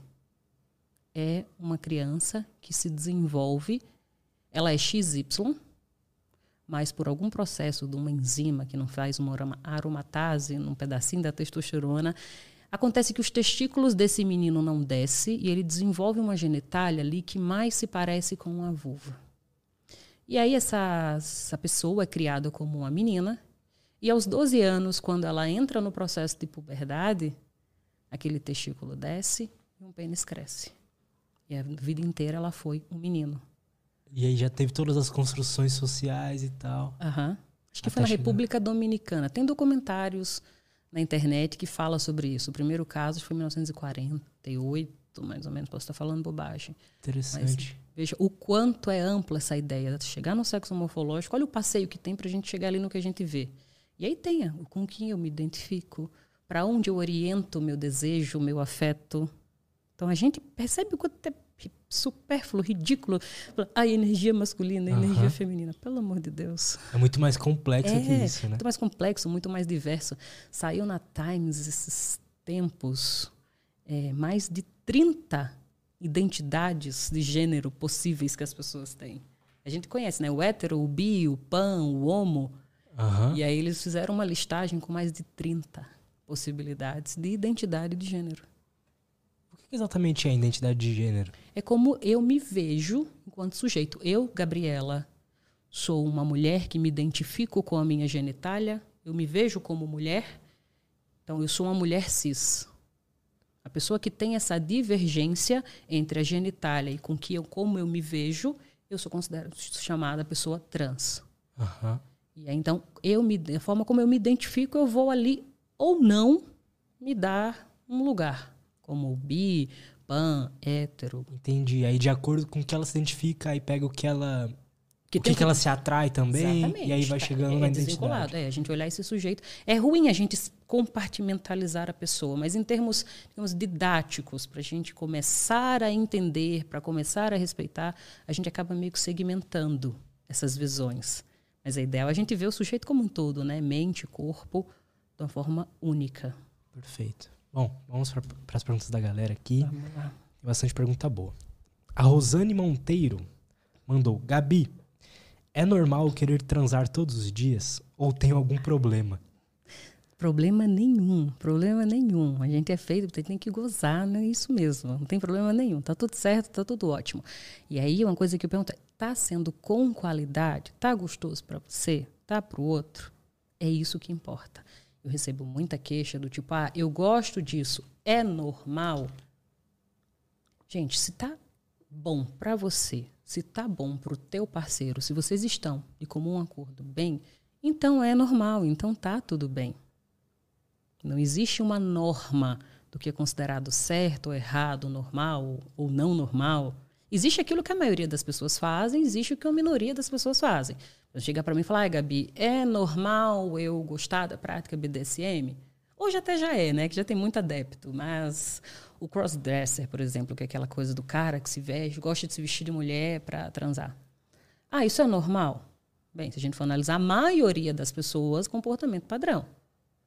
Isso faz parte de uma minoria. Isso não quer dizer que tenha uma disfunção, uma inadequação ou que seja errado. É só uma parte menor da sociedade que gosta daquela prática. Eu gosto de uma. Eu tenho uma frase Opa, com a amigo. O que, que, você gosta, né? Vamos lá. Ficou bom o negócio aqui. Tem uma frase que um amigo meu fala que no começo eu achava que ele tava brincando, que ele fala assim, é mais comum do que o normal. Perfeito. Só que é, é diferenciar essas duas coisas. Tem o normal e tem o que é comum, né? Exato. A Quando a gente fazem. pensa em normal, a gente se apega muito à ideia do patológico. Porque tudo que não é normal é doença, é patológico. Então vamos nos desapegar com pensar assim, o que é frequente o que, que não é. Isso porque isso varia ao longo do tempo da sociedade. Existem até condutas sociais que são dentro da norma num determinado período que em outro período não são. Por exemplo, vamos pensar nossas bisavós, nossas avós. Era normal, no padrão de sociedade delas, das nossas avós casarem com 12 anos com cara de 50. Como que é o nome disso hoje? Um cara de 50 anos casar com a menina de 12. É crime? Mas 60 anos atrás não era. Então, essa ideia de normal e patológico varia ao longo do tempo. Vamos então, pensar mais entre o que é frequente e o que não é frequente. Aham, justo. Então a questão, tipo, ninfomaníaco, ninfomaníaca é uma coisa. Não é uma doença mesmo, né? Não, é. É, é um transtorno, sim. Hum. Na realidade, é muito mais ligado a uma coisa que a gente chama dentro do transtorno do, do impulso, a questão da ninfomania. Você não vai achar dentro do DCM esse nome. Mas tem a ver com. encaixado como transtorno do impulso. É tratado dessa forma. E aí é importante avaliar, é importante até em alguns casos medicar porque é uma situação que causa muito sofrimento para o sujeito. Está muito ligado a uma ideia e a um comportamento. Entende? Um, é um, um pensamento que é, atormenta muito aquela pessoa e aquele comportamento muito compulsivo para aquilo que causa sofrimento. Eu já ouvi gente falar que tipo, não consegue nem trabalhar direito por causa disso. Tu assistiu o filme Ninfomaníaca? Putz, faz Do tempo. Lars von Trier. Tem dois, né? É, eu, eu assisti o primeiro é aquilo ali. A gente também tem, às vezes, o receio de, ah, eu sou ninfomaníaca. Eu sei, como se fosse algo bacana, mas o transtorno em si ele causa muito sofrimento para o sujeito. Eu acho que aquele filme é pesado, não assistam com crianças perto, porque ele retrata o sofrimento da pessoa. Você vê que ela se Preciso reassistir, porque eu acho que eu assisti, eu era adolescente. Meu de Deus forma. do céu, você era adolescente assistindo aquilo. É, eu acho que eu vi o filme é de uma outra forma. Da... É, então reassista e veja, porque ali é um dos filmes que mais fiéis, que mais retrata o que é a dor da pessoa que lida com o quadro de ninfomania. Perfeito. Ela se mutila, ela se fere. Tem uma cena que ela tá ali na cabeceira da cama, que ela fica se esfregando na cabeceira da cama até sangrar e aquilo não sacia. Caraca. Pesado. Bom, vamos lá. O Paulino mandou: remédio para depressão tira a vontade de fazer relação sexual? Sim não. Mas, mas sim do que não. Por quê? Porque os medicamentos antidepressivos hoje, eles estão dentro daquela categoria de medicamentos, são inibidores da recaptação de serotonina. Uhum. Então, a, o fato dele inibir essa recaptação, isso realmente está muito ligado a uma questão de uma dificuldade na resposta sexual. Já foi comprovado isso, que é a questão da serotonina em excesso ali, boiando, ela interfere no desempenho sexual, diminuindo libido, dando baixa libido. No entanto, isso pode ser um quadro que, uma vez que o seu corpo se adapte, isso se reverta. Às vezes é importante pensar: eu, eu percebo essa alteração no meu desejo ou eu nunca tive desejo e agora eu estou colocando a culpa nesse medicamento? Tem relação? Tem, mas é importante avaliar. E um outro ponto: cabe muito, falem com o psiquiatra de vocês, principalmente mulheres, porque o desejo feminino é uma coisa que é mais descuidada, relegada. Então, não é porque você toma um antidepressivo que você está condenada a não ter desejo. Existem medicamentos que podem reequilibrar essa situação. Não tem medicamento ainda para mulheres que deem desejo. Ainda não foi descoberto um medicamento para libido, que vai resolver a questão da libido. Eu tenho muitas amigas ginecologistas e Todos os dias ela recebe nas caixinhas essa Ai, me dá um medicamento para libido, maca peruana, não sei o que, plantar bananeira, fazer simpatia. Todo mundo quer um comprimidinho que resolva. No entanto, se você só atentar para as suas questões, investir num processo de terapia, você pode ajudar. Só que parece que essa ideia de terapia assusta as pessoas. E é mais simples do que se pensa. É mais simples do que se imagina. Às vezes essa falta de libido pode ser até mais psicológica do que por conta do remédio. Se você está tomando a medicação e você percebe que teve uma queda da tua libido a partir do momento que você começa a tomar a medicação, provavelmente está vinculado. Isso pode se resolver com o tempo, mas também pode não se resolver, mas isso não quer dizer que você está fadado a não ter libido. Cabe uma reconsulta com o teu médico e pedir para uma reavaliar. Aí existem medicamentos que associados ao antidepressivo vão reequilibrar isso, ou até mesmo a troca por um outro medicamento que não impacte tanto na libido porque existem várias opções de medicamentos antidepressivos. Só que cada metabolismo processa de um jeito. O medicamento Sim. que serve para você, provavelmente talvez não sirva para mim. A gente pode ficar tentando não só trocar, como a questão da dosagem, como a questão da combinação com outras substâncias. Perfeito. O ou ou ou a, não sei. Solange Victor. Ah. Deve ser A, não sei. F fale sobre uh, demissexual, por favor. É, estou vendo da Flórida. Abraço. Ai, que abraço, querida. Não me ouça falar. Quando chega nessa parte dessa galera de, dos DMs sexuais, é um negócio que é onde eu mais calo e escuto e tento entender. E absorvo e, e aprendo. É uma área que eu tento não. Assim, o que, que é demissexual? Demissexual é aquela galera que se atrai por pessoas como é que chama o nome? Tipo, por, se afina por, por inteligência, por não sábio sexual. Ela se conecta com pessoas. Entendo. Independente do sexo. É, tem Entendo. essa pegada assim que e aí é um negócio que eu tento entender, escutar, aprender. Porque quando a gente vai passeando por essa coisa de gênero, cabe a gente não catalogar, mas a gente respeitar. Entendo. Interessante. A Fernanda Nara falou: Gabi, fale um pouco sobre o sexo é, pós-nascimento dos filhos. É verdade, é interessante isso, né? Interessante. Já ouvi dizer que perde um pouco a, a libido, enfim. É. Como que é isso? Nossa, é um pano pra manga. Então, com a chegada dos filhos, tende mesmo a mudar muito a rotina do casal. Exige alguns cuidados que o casal tem que ter. Existe um processo também biológico dessa mulher restabelecer. Existem hormônios que estão ligados ali à questão da amamentação, que de fato vão interferir na libido. O corpo humano é uma máquina tão surpreendente que, de fato, é natural que a mulher, enquanto ela amamentar, ela tenha a questão da prolactina produzida, isso iniba o desejo dela. É o corpo meio vetando essa mulher de um novo enlace sexual para que ela não procrie porque ela tem uma cria recém-nascida para cuidar. Então, tem essa fase desses hormônios que interferem. Mas aí também cabe esse momento da mulher se abrir, essa relação do casal, como que esse pai se coloca junto do cuidado com esses filhos. Lembra a questão do vínculo, uhum. do cuidado, do tal do instinto materno que eu falei mais cedo? Uhum. Então, é, a chegada dos filhos pode mudar, é um processo, é natural, muda, mas também cabe o casal a estar atento a, opa, até que ponto está sendo legal para gente, até que ponto a gente tem que criar o nosso ambiente uma coisa que eu falo aos casais é assim, gente, a criança ela acaba dominando muito o espaço, né? Mas ela não precisa dominar por tanto tempo o quarto do casal. Chega um casal que fala que estão com baixa libido, você olha para o quarto do casal, tá lá a imagem do, do Espírito Santo aqui em cima, tem um pacote de lenço umedecido aqui do lado, aquele cheiro já de bunda de criança, a foto do bebê do outro, a foto do pai da mãe dela, dele, como assim, gente? Não vai, não é um ambiente erótico. Isso. A criança toma conta. Então, assim, casais, cuidem do quarto de vocês. Pode deixar, deixa a criança dominar tudo. Deixa dominar a sala, o quarto, a cozinha. Mas o quarto de vocês mantenham aquela aura, aquele espaço do casal. Eu sei que quando o bebê nasce, é, tende a ficar um pouquinho dormindo junto com o casal ali na cama. Mas entenda o momento que vocês achem legal, ou vocês tenham um outro espaço. Se é criança, se vocês fazem cama compartilhada, tudo bem também. Então, assim, busquem um outro lugar, criem um ambiente sexual do casal. Quando você vai num restaurante, a experiência de você comer num restaurante não é diferente de você comer em casa? Com certeza. Do mesmo restaurante? Uhum.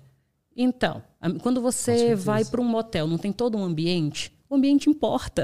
Já dizia Wesley, o ambiente Com importa. Certeza. Então, cuidem para também esse ambiente sexual do casal. Então, tem essa parte hormonal mesmo que acontece Sim. Mas também acaba acontecendo uma, uma coisa do ambiente ali, né? Que fica Isso. tudo muito infantil e tal. Isso, fica aquele. Imagina, você tá ali deitado, aquele cheiro de hugs no teu nariz e, e, e foto de filho. E, vamos criar um espaço, nem que seja na lavanderia ali da casa, joga um colchonete no chão, mas que não tenha essa coisa que remeta a criança. Então, é importante os casais estarem atentos a esses processos. Ótimo, perfeito. O Felipe Pissi mandou uh, é, 20 reais no superchat, muito obrigado. E mandou a seguinte pergunta: É normal que com o tempo transando com o mesmo parceiro, o tempo é, até a ejaculação aumente? Isso é, manter relação sexual com o mesmo indivíduo gradativamente retarda a ejaculação após o começo da penetração? Tem estudos neurocientíficos, eu não vou lembrar quais agora. Felipe é meu parceiro lá da Clínica Souza Cabral. Um abraço, Felipe. Obrigado, viu? Ele é um neurocientista foda. E ele até me comentou sobre esse estudo uma vez e tal, mas eu não vou lembrar exatamente a explicação neurocientífica. Mas o que eu digo é que, imagina, se você está transando há muito tempo com a mesma pessoa, você é bem menos ansioso com relação a isso. Uhum. Tem a ver com a questão da procriação. Você tem muita oferta, você vai querer, você vai, por instinto, transar mais. Você vai ter muita possibilidade. Mas quando você está transando com a mesma pessoa por muito tempo, você vai extremamente relaxado com ela. Você não vai ter aquela aquela coisa da pressão do desempenho, que é uma coisa que pega muitos homens. Essa necessidade de desempenho, mostrar desempenho. As pessoas ficam tão apegadas, às vezes, à ideia de desempenho, que elas se esquecem de conectar. Você está transando aqui, você está ali numa posição com uma pessoa, mas aí, de repente, você já está pensando na próxima posição que você vai fazer. Ai, mas está aqui, mas será que ela está gostando? Será que está bom? Será que. Eu vou fazer o que com ela? Percebe que o corpo está no presente, o pensamento está lá na frente. Uhum. Então, essa pressão de desempenho, quando você está numa relação de longo prazo, você já não tem isso com o outro. A expectativa está baixa. Então, sim, é natural também por isso. Mas tem toda uma explicação neurocientífica de testes que foram feitos com cabrito, com cavalo, que dá para aprofundar e explicar essas questões. Acontece com mamíferos. A gente chegou a passar um pouco nesse assunto, mas você falou de novo agora, a questão das posições, né? Hum, é, legal. Quais tem posições que são melhores para os homens, melhores para as mulheres? Tem essa diferença? Tem. Você tinha falado e eu concordo, o pornô criou umas posições que tipo não é prazerosa para a mulher, mas vis visivelmente para o homem é interessante. Sim. Como é que é isso? Perfeito, perfeito. Retomando aquele ponto lá da Erika Lush, aquela mulher uhum. que faz o filme do pornô feminista, digamos assim, vou te dar um exemplo. Quando você pega um, um, sec, um filme ali no X-Video, você vai ver a mulher, ela está sempre numa posição de.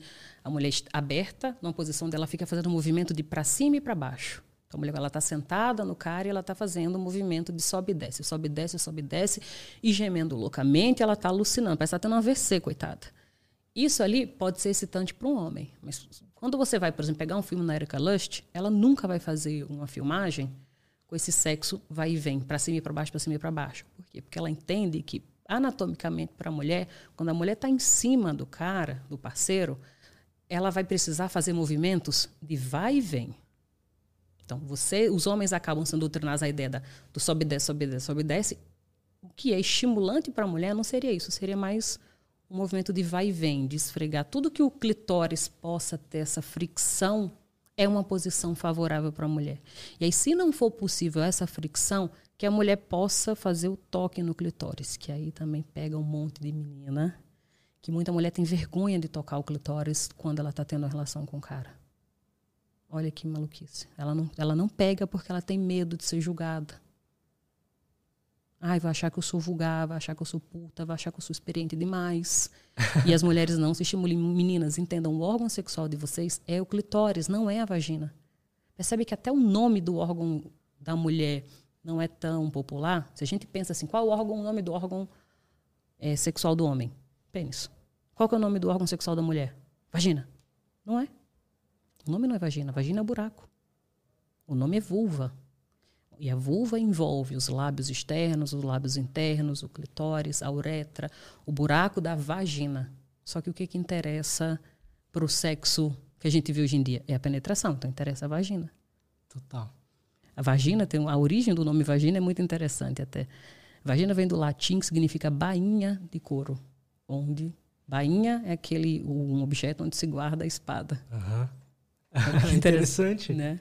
Mas na realidade, então, o órgão todo é vulva, o órgão sexual pelo qual a mulher sente prazer é o clitóris. Então, quando a mulher for transar pensando que o meu órgão sexual é o meu clitóris, eu preciso do estímulo do meu clitóris, então ela busque posições que favoreçam esse estímulo. Então, sim, tem posições que excitam mais os homens e tem posições que são mais favoráveis às mulheres.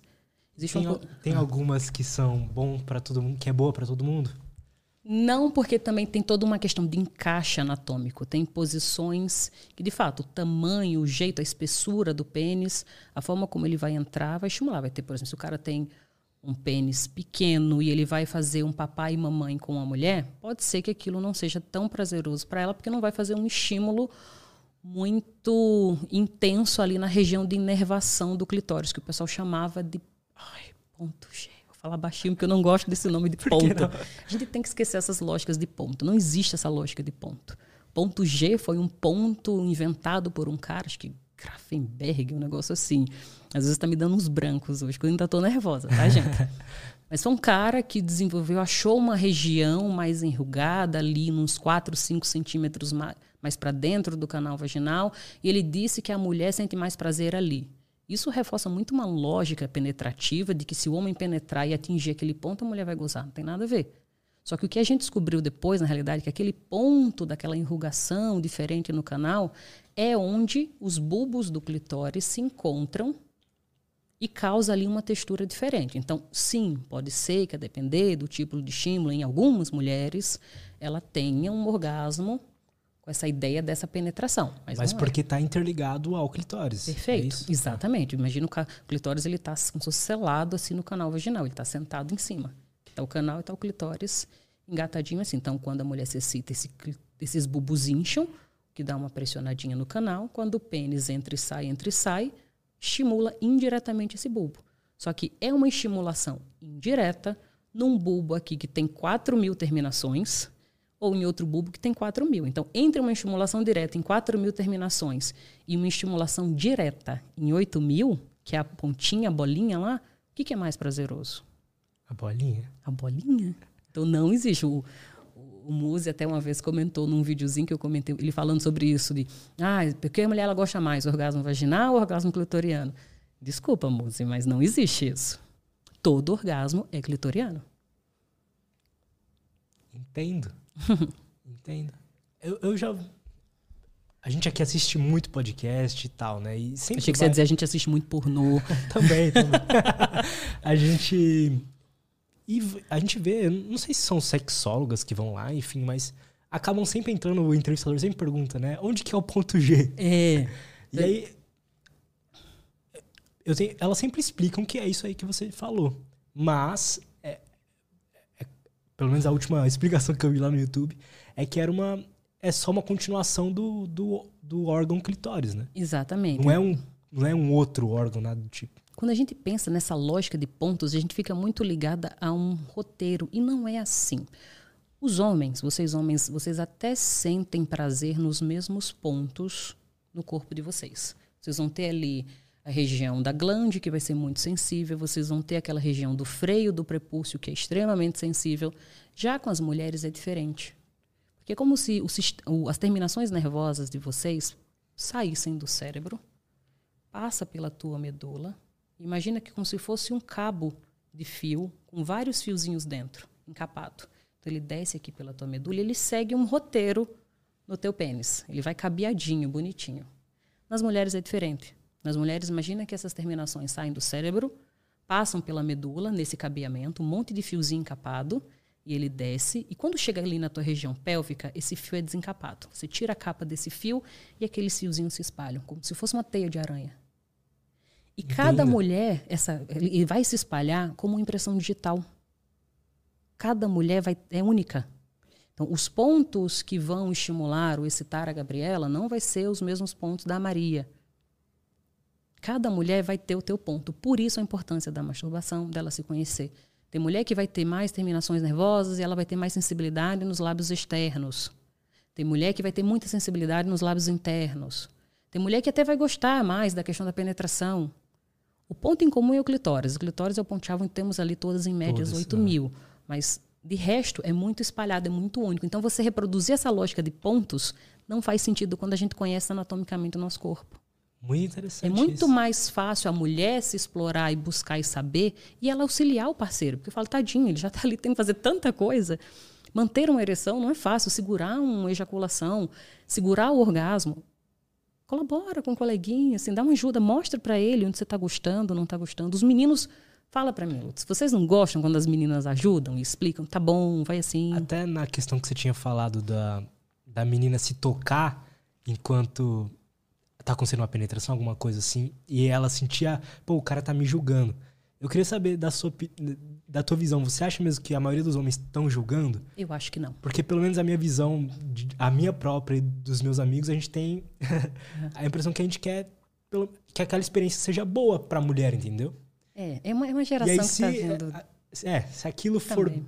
fizer bem pra ela, a gente vai estar bem, porque pô, ela tá sentindo prazer comigo ali. né? Aham, estamos juntos, Estamos juntos. sentindo isso. Então, sim, tem uma mudança de geração. Eu acho que essa galera 30, 20 ali tá abrindo a cabeça para isso, quer essa satisfação da parceria, mas muito lá atrás não tinha isso.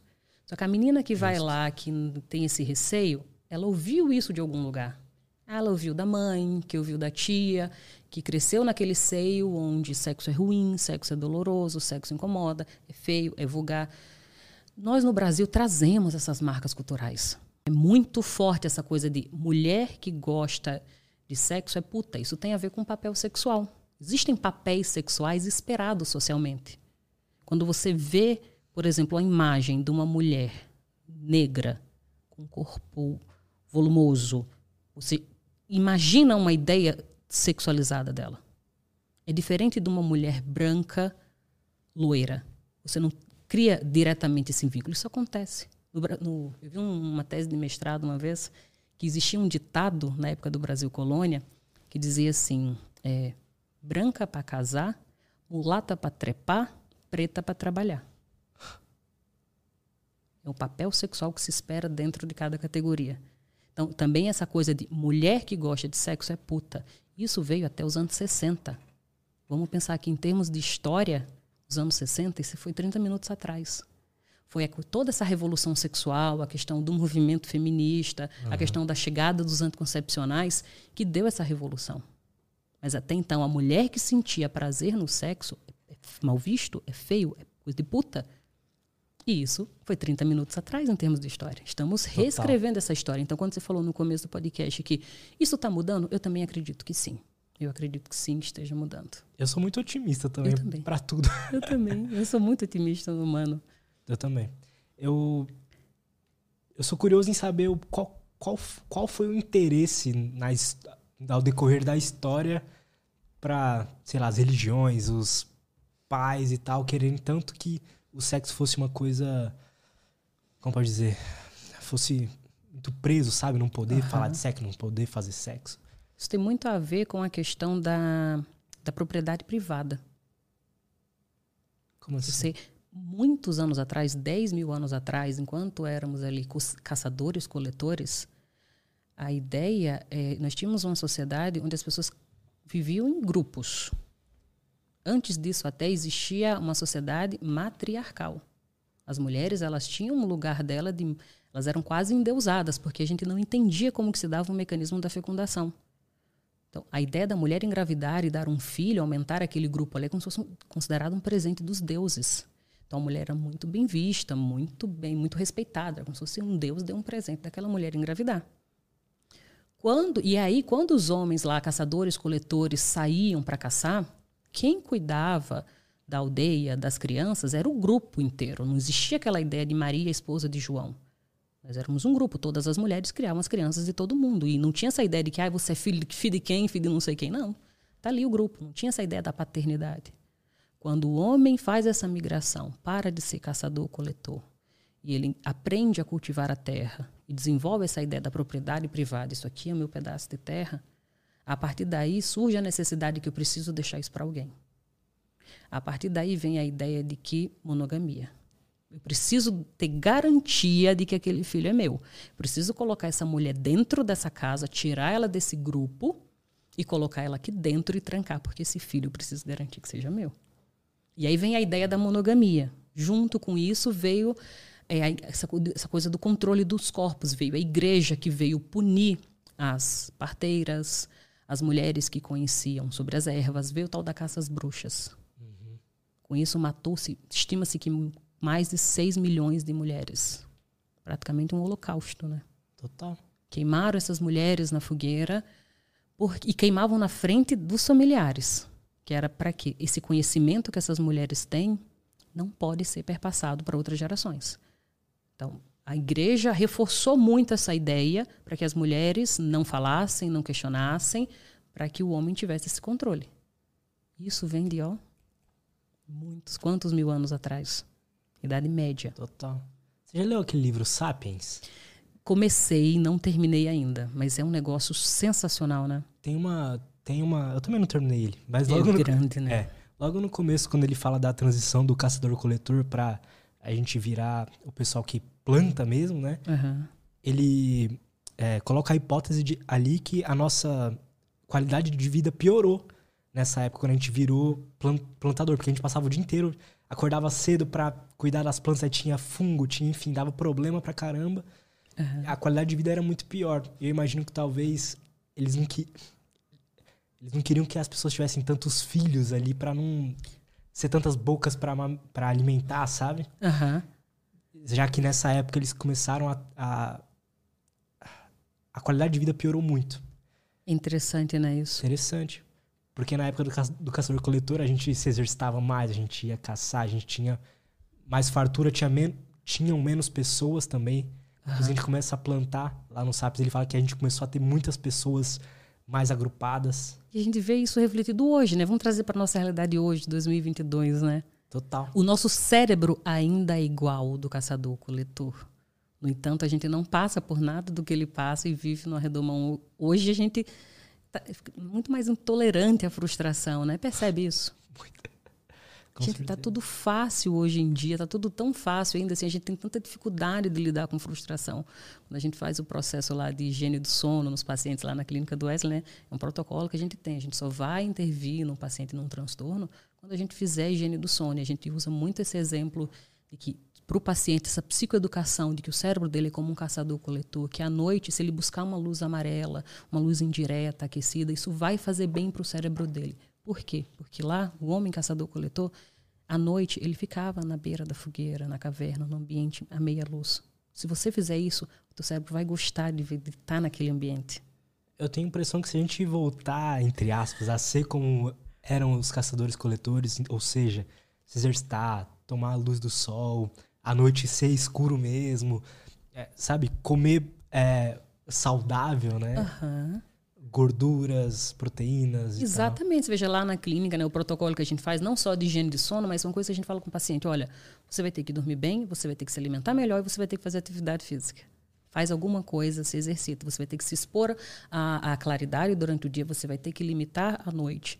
Basicamente, criando uma rotina básica, é o mínimo. E as pessoas não têm dificuldade para isso até. Faz o mínimo. Uma coisa que o Wesley bate muito né, na tecla. Faz o mínimo, cara. Isso já vai te ajudar. Eu passei por isso. Eu passei por isso quando eu estava num quadro assim. Eu já tomei medicamento para dormir. Foi fazendo higiene do sono que eu consegui tirar a medicação para dormir. Como é que foi essa sua fase, assim? Foi no começo da pandemia. Começo da pandemia, assim, eu passei por uns problemas e eu fiquei, assim, com a sintomatologia meio deprimida, fiquei meio ansiosa. Tomei medicamento para ansiedade, tomei medicamento para dormir. E aí, quando eu percebi que eu fui me restabelecendo, eu vi a necessidade, por ser também psicóloga, de tirar aquele medicamento. O medicamento ele é muito benéfico, mas ele tem ali, gente, um prazo. Ele é uma bengala para te sustentar quando você não está bem. E nós, psicólogos, também não ficamos bem. Então, ele tem um uso ali, mas você também tem que saber tirar. Só que você não tira do dia para a noite. Você está tomando a medicação para dormir, que na realidade, né, nenhum medicamento para dormir mimetiza o sono real. Você não está dormindo bem, você não passa por aquelas fases do ciclo do sono que você tem que passar para que você tenha um sono regenerativo. É que você apaga ali. Então, quando você vai tirar esse medicamento, você tem que passar por um, por um terapeuta, um psicólogo que consiga e saiba fazer higiene do sono. E basicamente é você adotar novos comportamentos para que te entreguem isso. Então, eu tive uma sintomatologia de sintomas deprimidos mesmo. Mas não era depressão. Eu tinha um sono desregulado. Eu não estava fazendo atividade física. Eu estava mal. Quando eu tirei a medicação, regulei meu sono, fiz atividade física, eu virei outra pessoa. Então, eu gosto muito. Eu vivi o que eu, o que eu falo para os meus pacientes. Se eu tivesse me tratado como uma depressão, eu não iria me cuidar se eu não tivesse regulado meu sono, se eu não tivesse ido fazer atividade física. O simples, o básico funciona. Eu, eu vivi isso também. Sério? Sim. É, quando eu comecei o podcast, que eu sempre me interessei por, por psicologia, por assuntos assim da mente e tudo mais, mas é, eu sempre ia pro lado mais é, filosófico da coisa. O lado comportamental eu ainda não conhecia. Uhum. Comportamental e neurociência e tudo mais. E aí eu ficava batendo a cabeça, nossa, tem que, tem que descobrir um propósito, sabe? Essas, essas coisas tem que, enfim, é, entender meus sonhos e tudo mais. Só que aí eu percebi que pra. Eu resolvi, tipo, 90% dos problemas que eu tinha só regulando o sono, fazendo exercício e me alimentando. Tamo junto. É bizarro isso, É né? bizarro, é bizarro. Então, Às vezes a gente fica pensando, nossa, como é que eu resolvo esse problema na minha vida? Eu não sei o que eu faço, tá? Não sei o quê. Primeiro, ah, regula essas coisas e depois vê se realmente aquilo é um problema, né? eu caí na neurociência através disso. Porque quando eu quis tirar essa medicação, que eu fui começar a pesquisar e estudar, e eu me cheguei, encontrei aquilo, eu digo, deixa eu ver se esse negócio funciona. Então, você é o bambambam, bam, bam, você é o bonzão, então vamos ver. E fiz. Fiquei abismado. Cara, o bagulho louco, o negócio funciona. Esse negócio Total. funciona. Então é isso, simples funciona mesmo. Só que as pessoas não querem solução simples, elas querem um comprimido, elas querem uma forma passiva. Elas não querem o simples, elas querem o fácil, né? Boa, boa. Essa acabei de inventar. Exatamente, perfeito. Elas não querem simples, elas querem fácil. Perfeito. É, é isso aí. Boa. Tem mais uma perguntinha aqui. A, a Luana Schneider mandou: Gabi, dá dicas de como se conectar mais com o parceiro? Boa pergunta. A Lona Schneider é uma psicóloga, ela trabalha muito com mindfulness, lá na clínica onde eu trabalho presencialmente. Ela tem essa pegada. Como se conectar mais com o parceiro? Eu acho que a busca de terapia, a pessoa se conectar consigo primeiro. Parece papo meio filosófico, meio abstrato, mas não é. É se conectar com si, saber como o corpo dela funciona, saber do que ela gosta. Entendeu isso? Se conectou com você? Sabe como é que dá os teus processos? Conversa com o parceiro, conduz o parceiro, ajuda ele, descubram juntos como que se dá essa conexão possível entre vocês. Então, tudo parte da onde? Autoconhecimento. Masturbação, toque, sentir seu cheiro, conectar com a Carolina, pegar, tirar a calcinha. Faz, faz isso, meninas. Façam esse experimento. À noite, antes de dormir, tira a calcinha, começa a tirar a calcinha para dormir. É libertador. Tira a calcinha para dormir, depois você vai tirar a calcinha dentro de casa, fica andando sem calcinha. Você se conecta. Isso é saudável para tua vulva. Usar calcinha tra pode trazer é, consequências? Que abafa a calcinha. Você pode se não consegue ficar sem, usa calcinha de algodão folgada. Na realidade, a calcinha uhum. não, não, nasceu com calcinha, né? A gente não é feito para usar calcinha. E o tecido, cueca geralmente é de algodão, mas as calcinhas ela tem um tecido que não deixa respirar, que você não transpira. Sim. E as mulheres, não só o problema, não só a calcinha. Tem um negócio que eles implicam com mulher que vulva fede. Aí sabonete íntimo para lavar vulva. Isso altera o pH. Isso faz mais mal do que bem para a vulva da mulher. Então, pare de usar esses sabonetes industrializados. Se aquele sabonete lá que você usa tem cor, tem cheiro, entenda que aquilo não é natural, é um produto químico que é colocado para dar aquele cheiro, é um produto químico que é colocado para dar aquela cor. Então, é um processo que não tem a ver com o teu pH. Então, até as camisinhas, por exemplo, não são feitas de uma substância que seja de um pH que, que não agrida a vulva. Agora, acho que já tem alguma uma ou outra camisinha, mas até a camisinha pode alterar o pH. Então, você tirar a calcinha é você deixar com que você restabeleça os teus mucos. tem mulher que usa muito protetor diário. Quanto mais usa protetor diário, mais ela precisa usar. Não, deixa a bichinha respirar, deixa ela ali, soltinha, livre, se conecte. E até para você poder ter fácil acesso. Veja, vocês homens têm fácil acesso ao pênis. A mulher, geralmente, ela tá de calça, com a calcinha apertada e com um cinto. Gente, para ela pegar na vulva dela, olha a função que é. A gente já faz xixi sem, sem olhar, sem tocar, sem ver. Então você tá ali, sem calcinha, tá fazendo nada, tá à toa. Passa a mão, faz um carinho, porque a gente tem uma relação muito afastada. Vai ser muito, as mulheres vão entender isso agora quando eu falar para vocês, parece que a nossa vulva tá desconectada da gente. Parece que é um negócio fora do nosso corpo. Louco isso, né? Louco. Tipo, é um negócio que elas sentem minha parte, porque elas não pegam, elas não têm afeto. Pergunta para a mulher, o que, você acha da sua vulva? Um negócio que eu faço no consultório chamado autoimagem genital. Eu nunca peguei uma paciente e falei, eu acho linda a minha vulva. Eu acho ela maravilhosa. Eu só tenho uma amiga que fala isso. Ela diz, Nossa, minha vulva é linda, é maravilhosa. Só uma. A maioria das mulheres tem uma relação muito negativa com a vulva. Ah, porque meus lábios são muito grandes, porque é muito escuro, porque tem muito pelo, porque fede, porque é feio. Por quê? Olha como ela cresceu aranha, chamando de aranha, de borboletinha, de barata. No Nordeste a gente fala muito barata, baratinha. Caraca. Então ela cria essa relação meio. Uh. Quando eu peço para ela tirar a calcinha, é que quando ela tira a calcinha, ela tá ali com o vestido, ela tá trabalhando no computador, de repente vai vir um cheiro. E ela vai se familiarizar com aquele cheiro. Quando você bota uma calcinha, uma calça, um vestido, uma roupa em cima, você não está ali conectado. Então tá ali, tá trabalhando no computador, não está fazendo nada, está assistindo uma série, está com vestido sem calcinha. Faz um carinho. Os pelos pubianos são erógenos. Tem terminação nervosa ali naquelas nos bulbos ali dos pelos. Pelo pubiano é uma coisa que as mulheres também tiram. Por quê? Esteticamente, estabeleceu-se que ah, a mulher não pode ter pelo na vulva.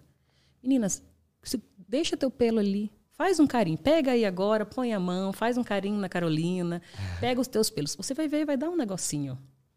E aí essa conexão. Então, quando eu falo para tirar a calcinha, isso, ela vai sentir um cheiro, ela vai ter uma percepção do muco.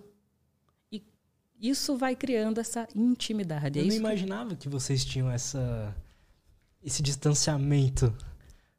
Mas entende de, de onde vem? Sim. Fecha as pernas. Isso é feio, isso é sujo. Não toca. Quando cresce o menininho, fica, ah, mostra o pinto aí. Total. Eu vivi uma cena recentemente muito interessante. Tava eu, meu pai e o meu filho. Eu tenho um filho de 5 anos, um menino. Tava lá na sala de casa, era como se fosse isso aqui. Tá meu pai sentado assistindo um jogo na TV, meu filho no computador e eu entre os dois. Tava lá o Guilherme. No, com a mão ele estava digitando no computador, com a outra, hora ele pegava um bolo, comia, limpava, hora ficava lá, ele estava nu, mexendo no pinto. Meu pai do lado. Meu pai não falou nada. Eu olhei aquela cena e fiz: olha que interessante, olha que relação positiva ele está construindo. Ele está jogando, que é uma coisa que ele gosta de fazer. Ele está comendo bolo de chocolate, que ele ama. E ele está livremente na sala, brincando com o pênis dele. Se eu tivesse uma menina, se fosse uma menina de 5 anos, sentada ali, fazendo a mesma coisa do Guilherme, meu pai ia estar tá tranquilo assistindo jogo? Não. Não Nem ferrando. Imagina a menina de 5 anos ali, tocando siririquinha, comendo bolinho e jogando. Total. Explode a cabeça imaginar uma cena dessa, né? Ah, você falando isso, eu lembro. A minha família é nordestina também. Ah, né? é? Eu lembro quando eu era criança. Não sei se lá as pessoas são assim mais. mais abertas e tal, mas pessoas que eu mal conhecia falava assim, é, como é que é? Não sei o que, mostra a pirrola aí, falava pirrola. é isso, a pirrola, é verdade. E aí eu acho. Eu nunca imaginei que. Real, hoje, olhando, assim, vendo, faz todo sentido. Tipo, a relação que eu tive com o meu pênis é algo de muito normal. Aí você ia pra escola com 9, 10 anos, os meninos já falavam, ah, olha, oh, meu, pai ficou, meu pau ficou duro vendo essa foto aqui, não sei o que. Sabe, tipo, esse, tipo, esse tipo Imagina de coisa. a menina, nossa, fiquei molhada vendo isso aqui. Não. As meninas não. Elas falam na infância, assim, porque eu sei que os homens com 9, 10 anos já começam a falar. Ah, que? Não falam. Punheteiro e tal. Mulher com 30 anos não fala, mulher com 35 anos não fala. Eu te disse, eu entrei no meu trabalho dentro da sexualidade para atender mulheres. Se botar essa mulherada para gozar, venham aqui. Elas não vão. Sendo que eu tenho muito mais, 80% dos meus pacientes hoje são homens. E mais, uma outra coisa bem bacana é que desses 20% de pacientes que eu tenho, mulheres, a maioria são mulheres ali nos 40, 50 anos. Isso eu acho sensacional. Porque agora ela entende que, putz, o tempo passou, criei meus filhos, aí ela processa, ela liga o botão do foda-se, uhum. das expectativas e cobranças sociais, fala, agora eu quero. Eu acho, eu adoro isso. E isso é bom para as mulheres, tem esse lado benéfico. Por quê? Porque o clitóris não envelhece. Enquanto ela estiver viva, o clitóris está ali, sendo capaz de receber aquela estimulação e ela gozar. O que é diferente dos homens. Então, percebe um outro ponto também que eu falo sobre essa questão da frequência sexual, de aumento de frequência que tem a ver porque até, digamos, o tempo, o nosso time é diferente. Então, imagina, se você pegar uma mulher de 40, 50 anos e falar ali, vamos aumentar essa frequência, vamos transar todo dia, a mulher está apta para começar uma jornada aos 50 anos para ter um orgasmo. Muitas vezes, alguns homens, eles, aos 50 anos, ele tem um declínio desse desempenho sexual. A frequência dele sexual diminui, a necessidade, o ímpeto dele de querer buscar sexo diminui ali após os 50. Porque vocês, homens, têm muito uma resposta excitatória com o pênis de vocês. Vocês têm muitas relações ligadas. Se meu pênis está duro, eu quero fazer sexo. Eu estou pronto, eu posso. Quando o homem chega ali nos 50 e ele começa a não ter mais aquela resposta que tem aos 20 anos, ele começa a achar que por ele não ter ereção, ele não tem desejo. Então, o homem tende a diminuir a frequência sexual aos 50, por outro lado, a mulher tende a aumentar aos 50, porque quando ela, ela liga o botão do foda-se, porque ela ligou foda-se, agora eu vou buscar isso. isso. Então, se a gente for buscar nessa lógica de, de, frequência de trânsito do dia, a gente cai numa seara assim, muito arriscada, de muitos problemas. Entendo. Entendo. Bom, de perguntas é isso. É, tem uma última pergunta que eu acho que eu esqueci de perguntar isso. Como lidar com vício em pornografia, assim? Como que o homem vence isso hoje em dia? Como que você lida com seus pacientes que chegam para você? Você falou que recebe muito. Qual que é o processo para fazer o cara uh, lidar com aquilo? Você quer pergunta, resposta rápida ou resposta mais complexa? A complexa. Tá. Vou dar as duas para você. De forma rápida e inicial, de fato, protocolo para tratamento de vício em pornografia e abstinência. Você tem que entender que isso pode, isso pode se comportar como um vício e a abstinência, inicialmente, ela vai te dar um suporte para lidar com aquilo. Mas o tratamento em si é muito baseado em terapia cognitivo-comportamental e, em alguns casos, com medicação. Então, cada caso é único. Porque muitas vezes o cara chega lá para mim com um vício em pornografia, dependendo da, da, forma como tá, ele não necessariamente tem um vício em pornografia. Será que esse cara não está num quadro de mania? Ele tem um transtorno bipolar e está num quadro de mania? Entendo. Então, é uma avaliação muito individual. Se eu vejo que ele está num quadro de mania e o vício de pornografia está associado a isso, eu não vou aplicar um protocolo para tratamento necessariamente em vício em pornografia. A gente vai olhar a questão da bipolaridade, a questão da medicação. Então, é muito essa junção. É importante as pessoas entenderem que é importante buscar ajuda. Só a abstinência não resolve. Os meninos jogam na internet, eles vão cair muito no negócio do movimento NoFap.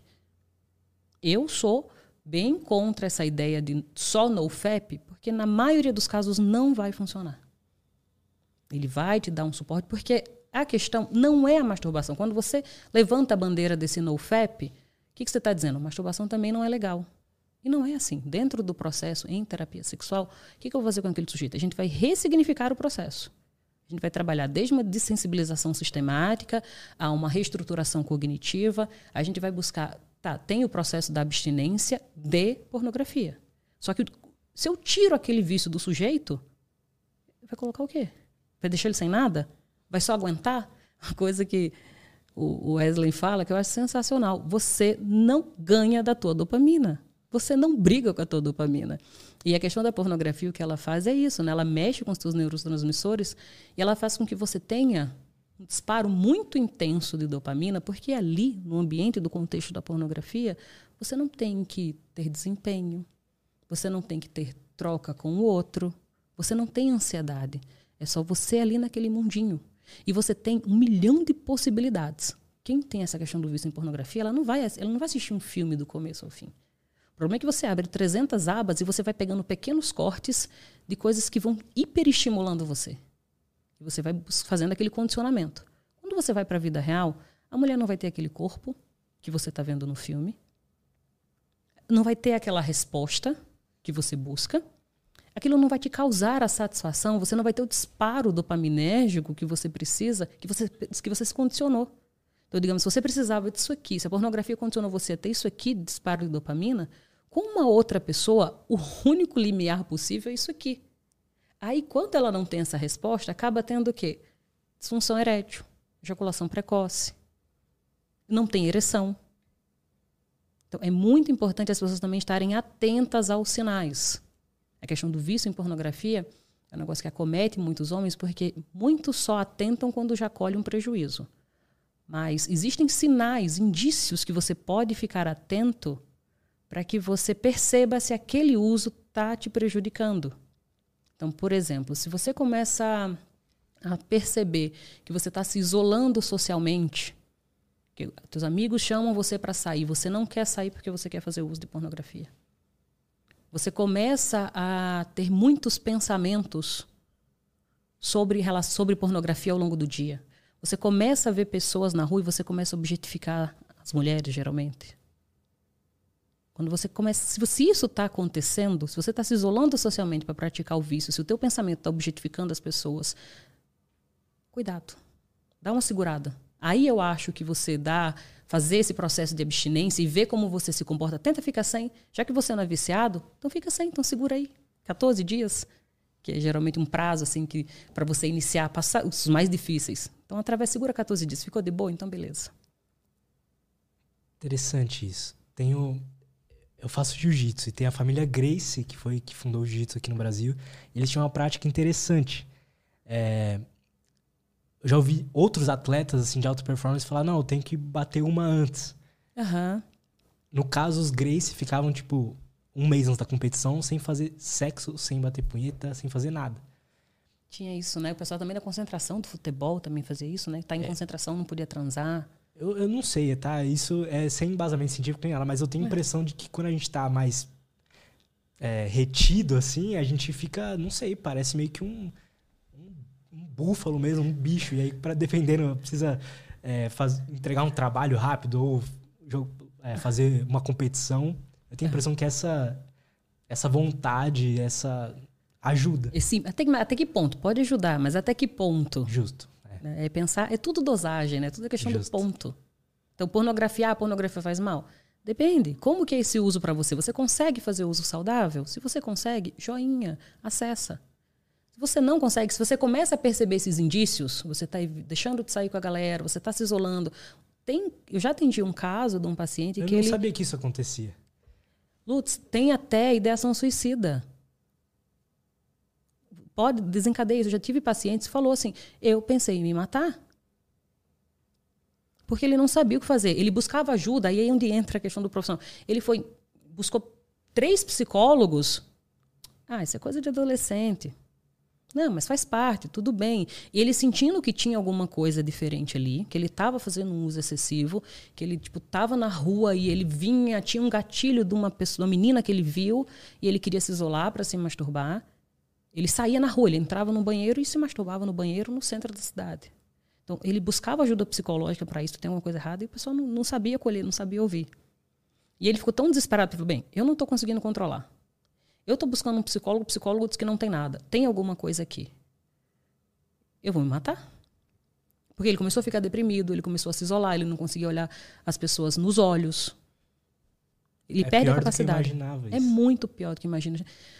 Eu, eu, eu, tenho muito carinho assim, pelos meus pacientes com essa questão, porque, olha, não é fácil. É como lidar com vício. A, a gente dissocia muito a ideia de achar que vício é droga, é substância. Você pode se viciar num comportamento. Para o teu cérebro não existe essa distinção. Existe um dano maior. A substância química ela vai fazer um dano maior no, nos teus neurônios, mas você também pode se viciar no comportamento. E a pornografia está aí para explicar isso. Então já teve casos de pacientes com ideação suicida. Eu já tive um paciente que ele roubou para ser preso, para ele ficar sem celular. Ele estava tão desesperado de não saber o que fazer que ele fez, cara, não tem mais nada o que fazer. Eu já tive paciente que pediu para se internar em clínica de reabilitação para ficar sem o acesso do celular. Caralho. então, desde se matar, roubar para ser preso, ir para uma clínica de reabilitação, que mais casos assim extremos que já peguei. Todos eles, graças a Deus, conseguimos tivemos um bom prognóstico, estão livres do vício. Eventualmente a gente se fala, mensalmente a gente se encontra e tá todo mundo bem. Mas olha aonde pode chegar. Eu não imaginava que era, juro, não imaginava que era tão ruim assim. Então, meninos, fiquem atentos aos sinais. Muito bom, uhum. muito bom. Gabi, muito obrigado. Querido, foi Adorei. bom para você? Demais, espero que, que você tenha gostado também. muito, muito, que muito bom. obrigada também. É, as redes sociais da Gabi estão aí na descrição, mas se quiser pô, dar um recado, falar pra galera te seguir ah, lá. Você, você atende online também, se quiser sim, fazer ai. o jabá. Ai, obrigada pela oportunidade. Então, é, minha rede social, o Instagram é o gabrielacruz.f. Eu atendo online, atendo na clínica do Felipe e atendo na clínica do Wesley também. E eu tenho esse meu trabalho de aula, que eu dou aula para os profissionais em saúde. Dia 9 de julho eu vou abrir uma nova turma, onde eu capacito esses profissionais a saber fazer essa acolhida, essa, acolher as, as, a queixa sexual. Então, eu já tive pacientes desde nutricionistas, hipnólogos, hipnoterapeutas, é, médicos. Então, eu tenho essa aula. É um dia, um final de semana que a gente fica imerso onde eu faço todo esse, eu te capacito a tanto diagnosticar uma disfunção sexual como fazer um encaminhamento e até abordar algumas pontas da queixa, como eu falei. A disfunção sexual, ela é a pontinha do iceberg. A sexualidade é um ambiente muito vasto, né? Então, dia 9 de julho, eu vou abrir essa turma, consegue informações comigo pelo Instagram. Boa. É isso. Gabi, mais uma vez, muito Ai, obrigado. Querido, muito obrigada. Gostei muito mesmo. Que bom. Agradecer por você ter vindo até aí, de longe. Ah, é só me chamar, meu nome é pronta. Vocês mandaram o convite, eu digo o quê? Sim, tô pronta. Foi muito legal mesmo. Então, galera, sigam a Gabi lá. A gente vai ficando por aqui. Até a próxima. Tchau, tchau. E tchau.